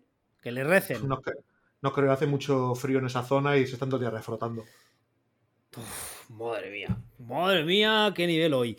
A ver, número 3. Los Ángeles Rams. Unos Rams que esta semana, como decía antes, esta madrugada pasada, han perdido contra unos Niners, además, de forma bien, en plan, oye, si hay que perder, se pierde. 31-10. Ah, en este momento están los terceros del ranking. Después de esta derrota veremos dónde los pone. Pero eh, en ese momento estaban segundos en ofensiva, la segunda mejor ofensiva, y cuartos, la cuarta mejor defensa. Además, ah, sumaron la semana pasada a Von Miller. Y eso sí, su calendario en lo que les queda de temporada se complica bastante mucho. Es tiene el calendario más puto de, del año. Pasan de un menos 0,1 en cuanto a nivel de dificultad a un 9.2. O sea, una- un incremento brutal. Sí, sí. Y Sí, sí, sí. Y eso, eh, con el hecho de que llevan, no ha sido esta, esta semana que dices, bueno, pues que mira, San Francisco le ha salido todo, nosotros no nos ha salido nada, ¿qué hi farem? La semana pasada o la anterior, no sé cuándo fue, ya dieron eh, señales como de, oye, ¿qué, qué, qué está pasando? A ver, sobre todo es que Matt Stafford estaba jugando nivel MVP, sin hipérbole, era el mejor quarterback de la liga. Así, eh, ya está, eso es así. Y ha puesto dos huevos seguidos. Eh, seguidos, que ese es el tema. Sí, es, efectivamente ese es el tema. Efectivamente, ese es el tema. Y eso, bueno, ya veremos qué pasa, pero igual que no se puede negar que antes el MVP, por cierto, incluso de, así como decíamos antes, así está el tema de los quarterbacks, que después de dos huevos sigue teniendo los mejores números de la liga, eh, cuidado. veremos qué pasa aquí. Eh, también te digo, me cuesta ver un escenario en el que estos no son uno de los últimos cuatro equipos en liza, pero son, no sé, finalistas de la, de la NFC. Hombre, como, en, poco, como poco, poquísimos semifinalistas. En condiciones normales, sí. También es verdad que eh, estaba mirando el calendario porque me sonaba y, y, lo he comprobado. Esta semana les viene el bye week. Sí. Eso les puede venir muy bien para hacer terapia de grupo, ¿eh? irse a un spa, yo que sé, lo que quieran. Ponerse. Kingsbury, cualquier cosa. ¿Cómo qué? A casa de Cliff, de Cliff Kingsbury, cualquier cosa de estas. Exactamente. Y después de este bye week les viene Green Bay, que como rival bueno, y luego les viene Jacksonville. Digamos que es una vuelta del bye. Bueno, pues es una vuelta aceptable. Ya, pero ¿sabes qué pasa?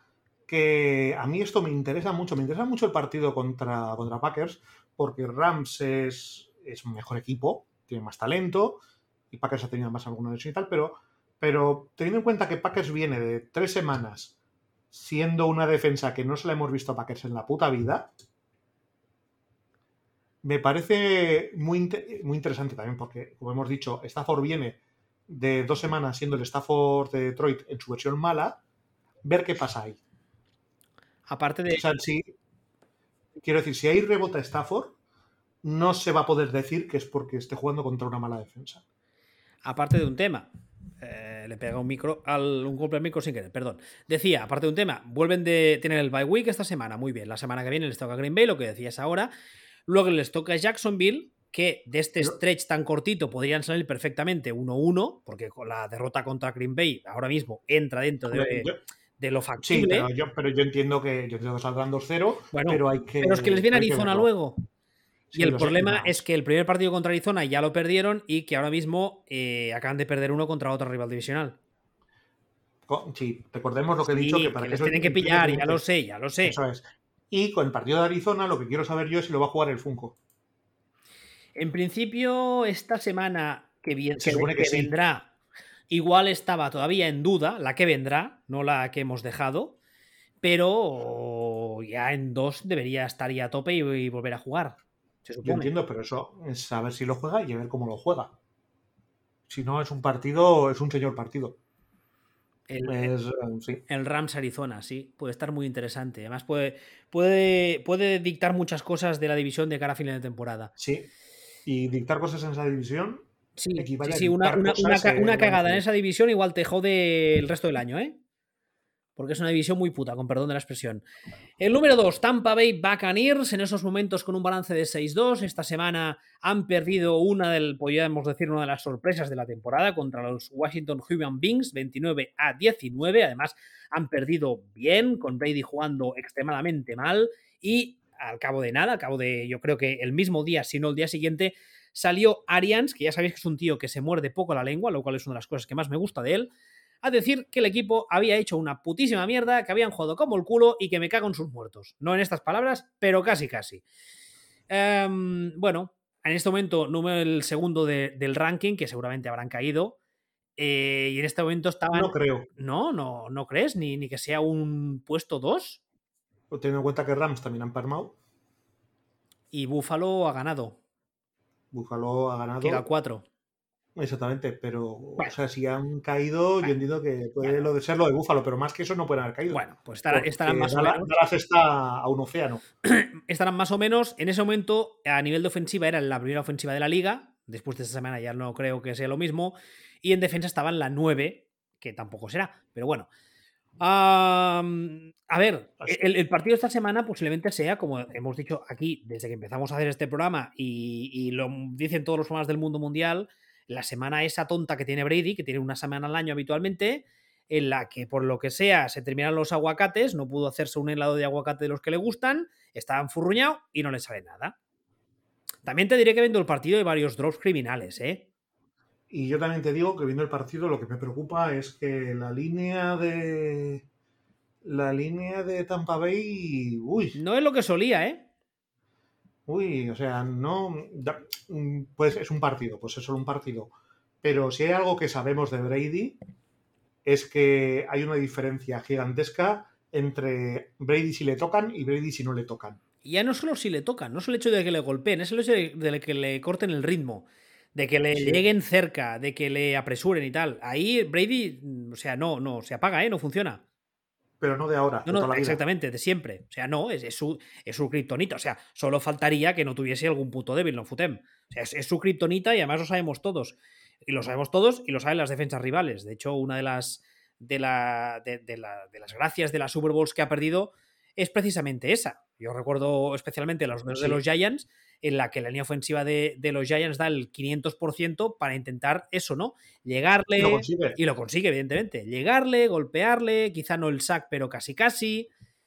Bueno, esperemos que sea algo solo temporal de una semana y que, como dijo Arians, pues oye, han jugado como el puto culo, me cago en los muertos que os parió a todos, os voy a poner a correr tres semanas seguidas, panda de anormales gordos de mierda y ya está. Cito palabras Es- de Arians, no mías, ¿eh? Eh, ojalá todos los equipos tuvieran el problema de, que, tiene, que tiene Tampa Bay de eh, "Uf, hemos perdido un partido, ha sido así, estamos así tal. Eh, en este caso, el problema de, de Buccaneers tiene más que ver con, con su récord que con, que con su nivel de juego. ¿no? O sea, al final es así, vamos, el número 2 de la liga y tal y cual.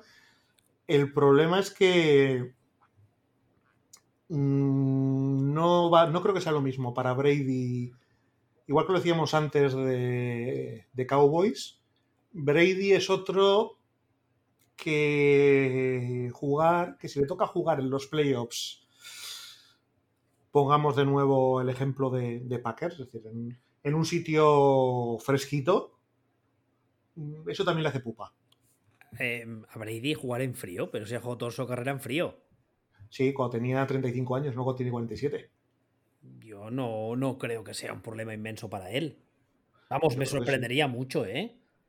Yo creo que sí. Yo creo que. A ver, que no es un abuelo de 70 que se ha ido a Florida porque la artritis le está matando, no futem.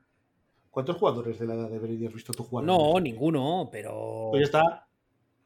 O sea, quiero decir, tú eres, tú eres Tampa Bay. Y tú dices, ¿qué, dónde, qué prefieres jugar tu primer partido de playoff? ¿Lo prefieres jugar, eh, no sé, en California? ¿O lo prefieres jugar en Wisconsin en enero? Hombre, claro, en California. Pues ya está. O sea, pero no ya por un tema de hace calorcito, sino para mi equipo que juega en, que juega en Florida, No, claro, y para, para el juego de pase, etcétera. Para que, que- es un muy buen equipo, o sea, que no debería afectarle. Pero hay, hay ya, eh, perdón, ahí ya existiría una posibilidad que en otro caso no existe. Es decir, si tú juegas tu primer partido, lo juegas en casa, o tu segundo partido, tú- partidos que juegues en casa, la posibilidad de que te afecte la climatología no existe. O que te, que te perjudique. En el momento en el que tú juegas fuera, ya tienes que meter en la ecuación una variable nueva. Puede ser que esa variable te afecte, puede ser que no, pero ya existe, es lo que estoy diciendo. Por cierto, Pues al final, para ellos, esa variable existe y teniendo en cuenta que Brady, es lo que, lo que dices tú, nunca le ha afectado, pero cada minuto que pasa es más posible que le afecte, porque es un tema que con la edad cada vez afecta más. Por cierto, ¿has echado un vistazo a la, a la, a la agenda? O sea, al, al- al calendario que les viene, el nivel de dificultad que tenían y el que tendrán. Eh, nulo, tienen nivel de dificultad nulo. O sea, estaban en menos 0,2 y ahora pasarán a menos 8,5 Pues básicamente, tienen el segundo calendario más fácil de toda la liga, de lo que queda de liga. de lo que queda de liga. O sea, esto es, decimos, ahora mismo el- eh, los peligros que tiene Tampa Bay realmente son tener que jugarse un partido en unas circunstancias que no les venga bien. Y luego, pues, lo que llevamos jugando dos años. El, el eslabón con que más posibilidades tiene de romperse en esos, en esos backs es Brady. Brady habrá un día que será viejo. No sabemos cuándo va a pasar. tiene menos años que yo, tiene dos años menos que yo y parece que tiene 75 años menos, ¿no? No, no, parece mi, mi, hermano pequeño, es la hostia, la madre que lo parió. Pero al final, o sea, Iribar dejó de jugar al fútbol, Messi ya no es lo que era, aunque sigue siendo. Es un buen ejemplo de Messi. Messi sigue siendo buenísimo, pero ya no es el Messi de siempre. ¿No? Pues eh, poco a poco habrá un momento en que. De hecho, Brady ya no es el Brady de siempre. Habrá un momento pues, que, que a todo el mundo le pasa. Veremos.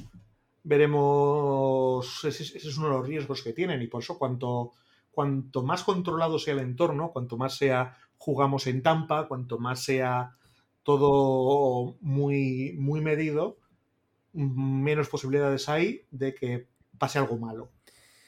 Número uno y último del ranking son los Arizona Cardinals, que en ese momento están 8-1. Esta semana, con la, con la ausencia del Funko, que lo llamas tú, de Kyler Murray, han perdido ante Carolina 34 a 10, con lo cual les pondrá un 8-2. Pero bueno, ahora mismo son mm, posiblemente con Buffalo de los mejores equipos de la liga.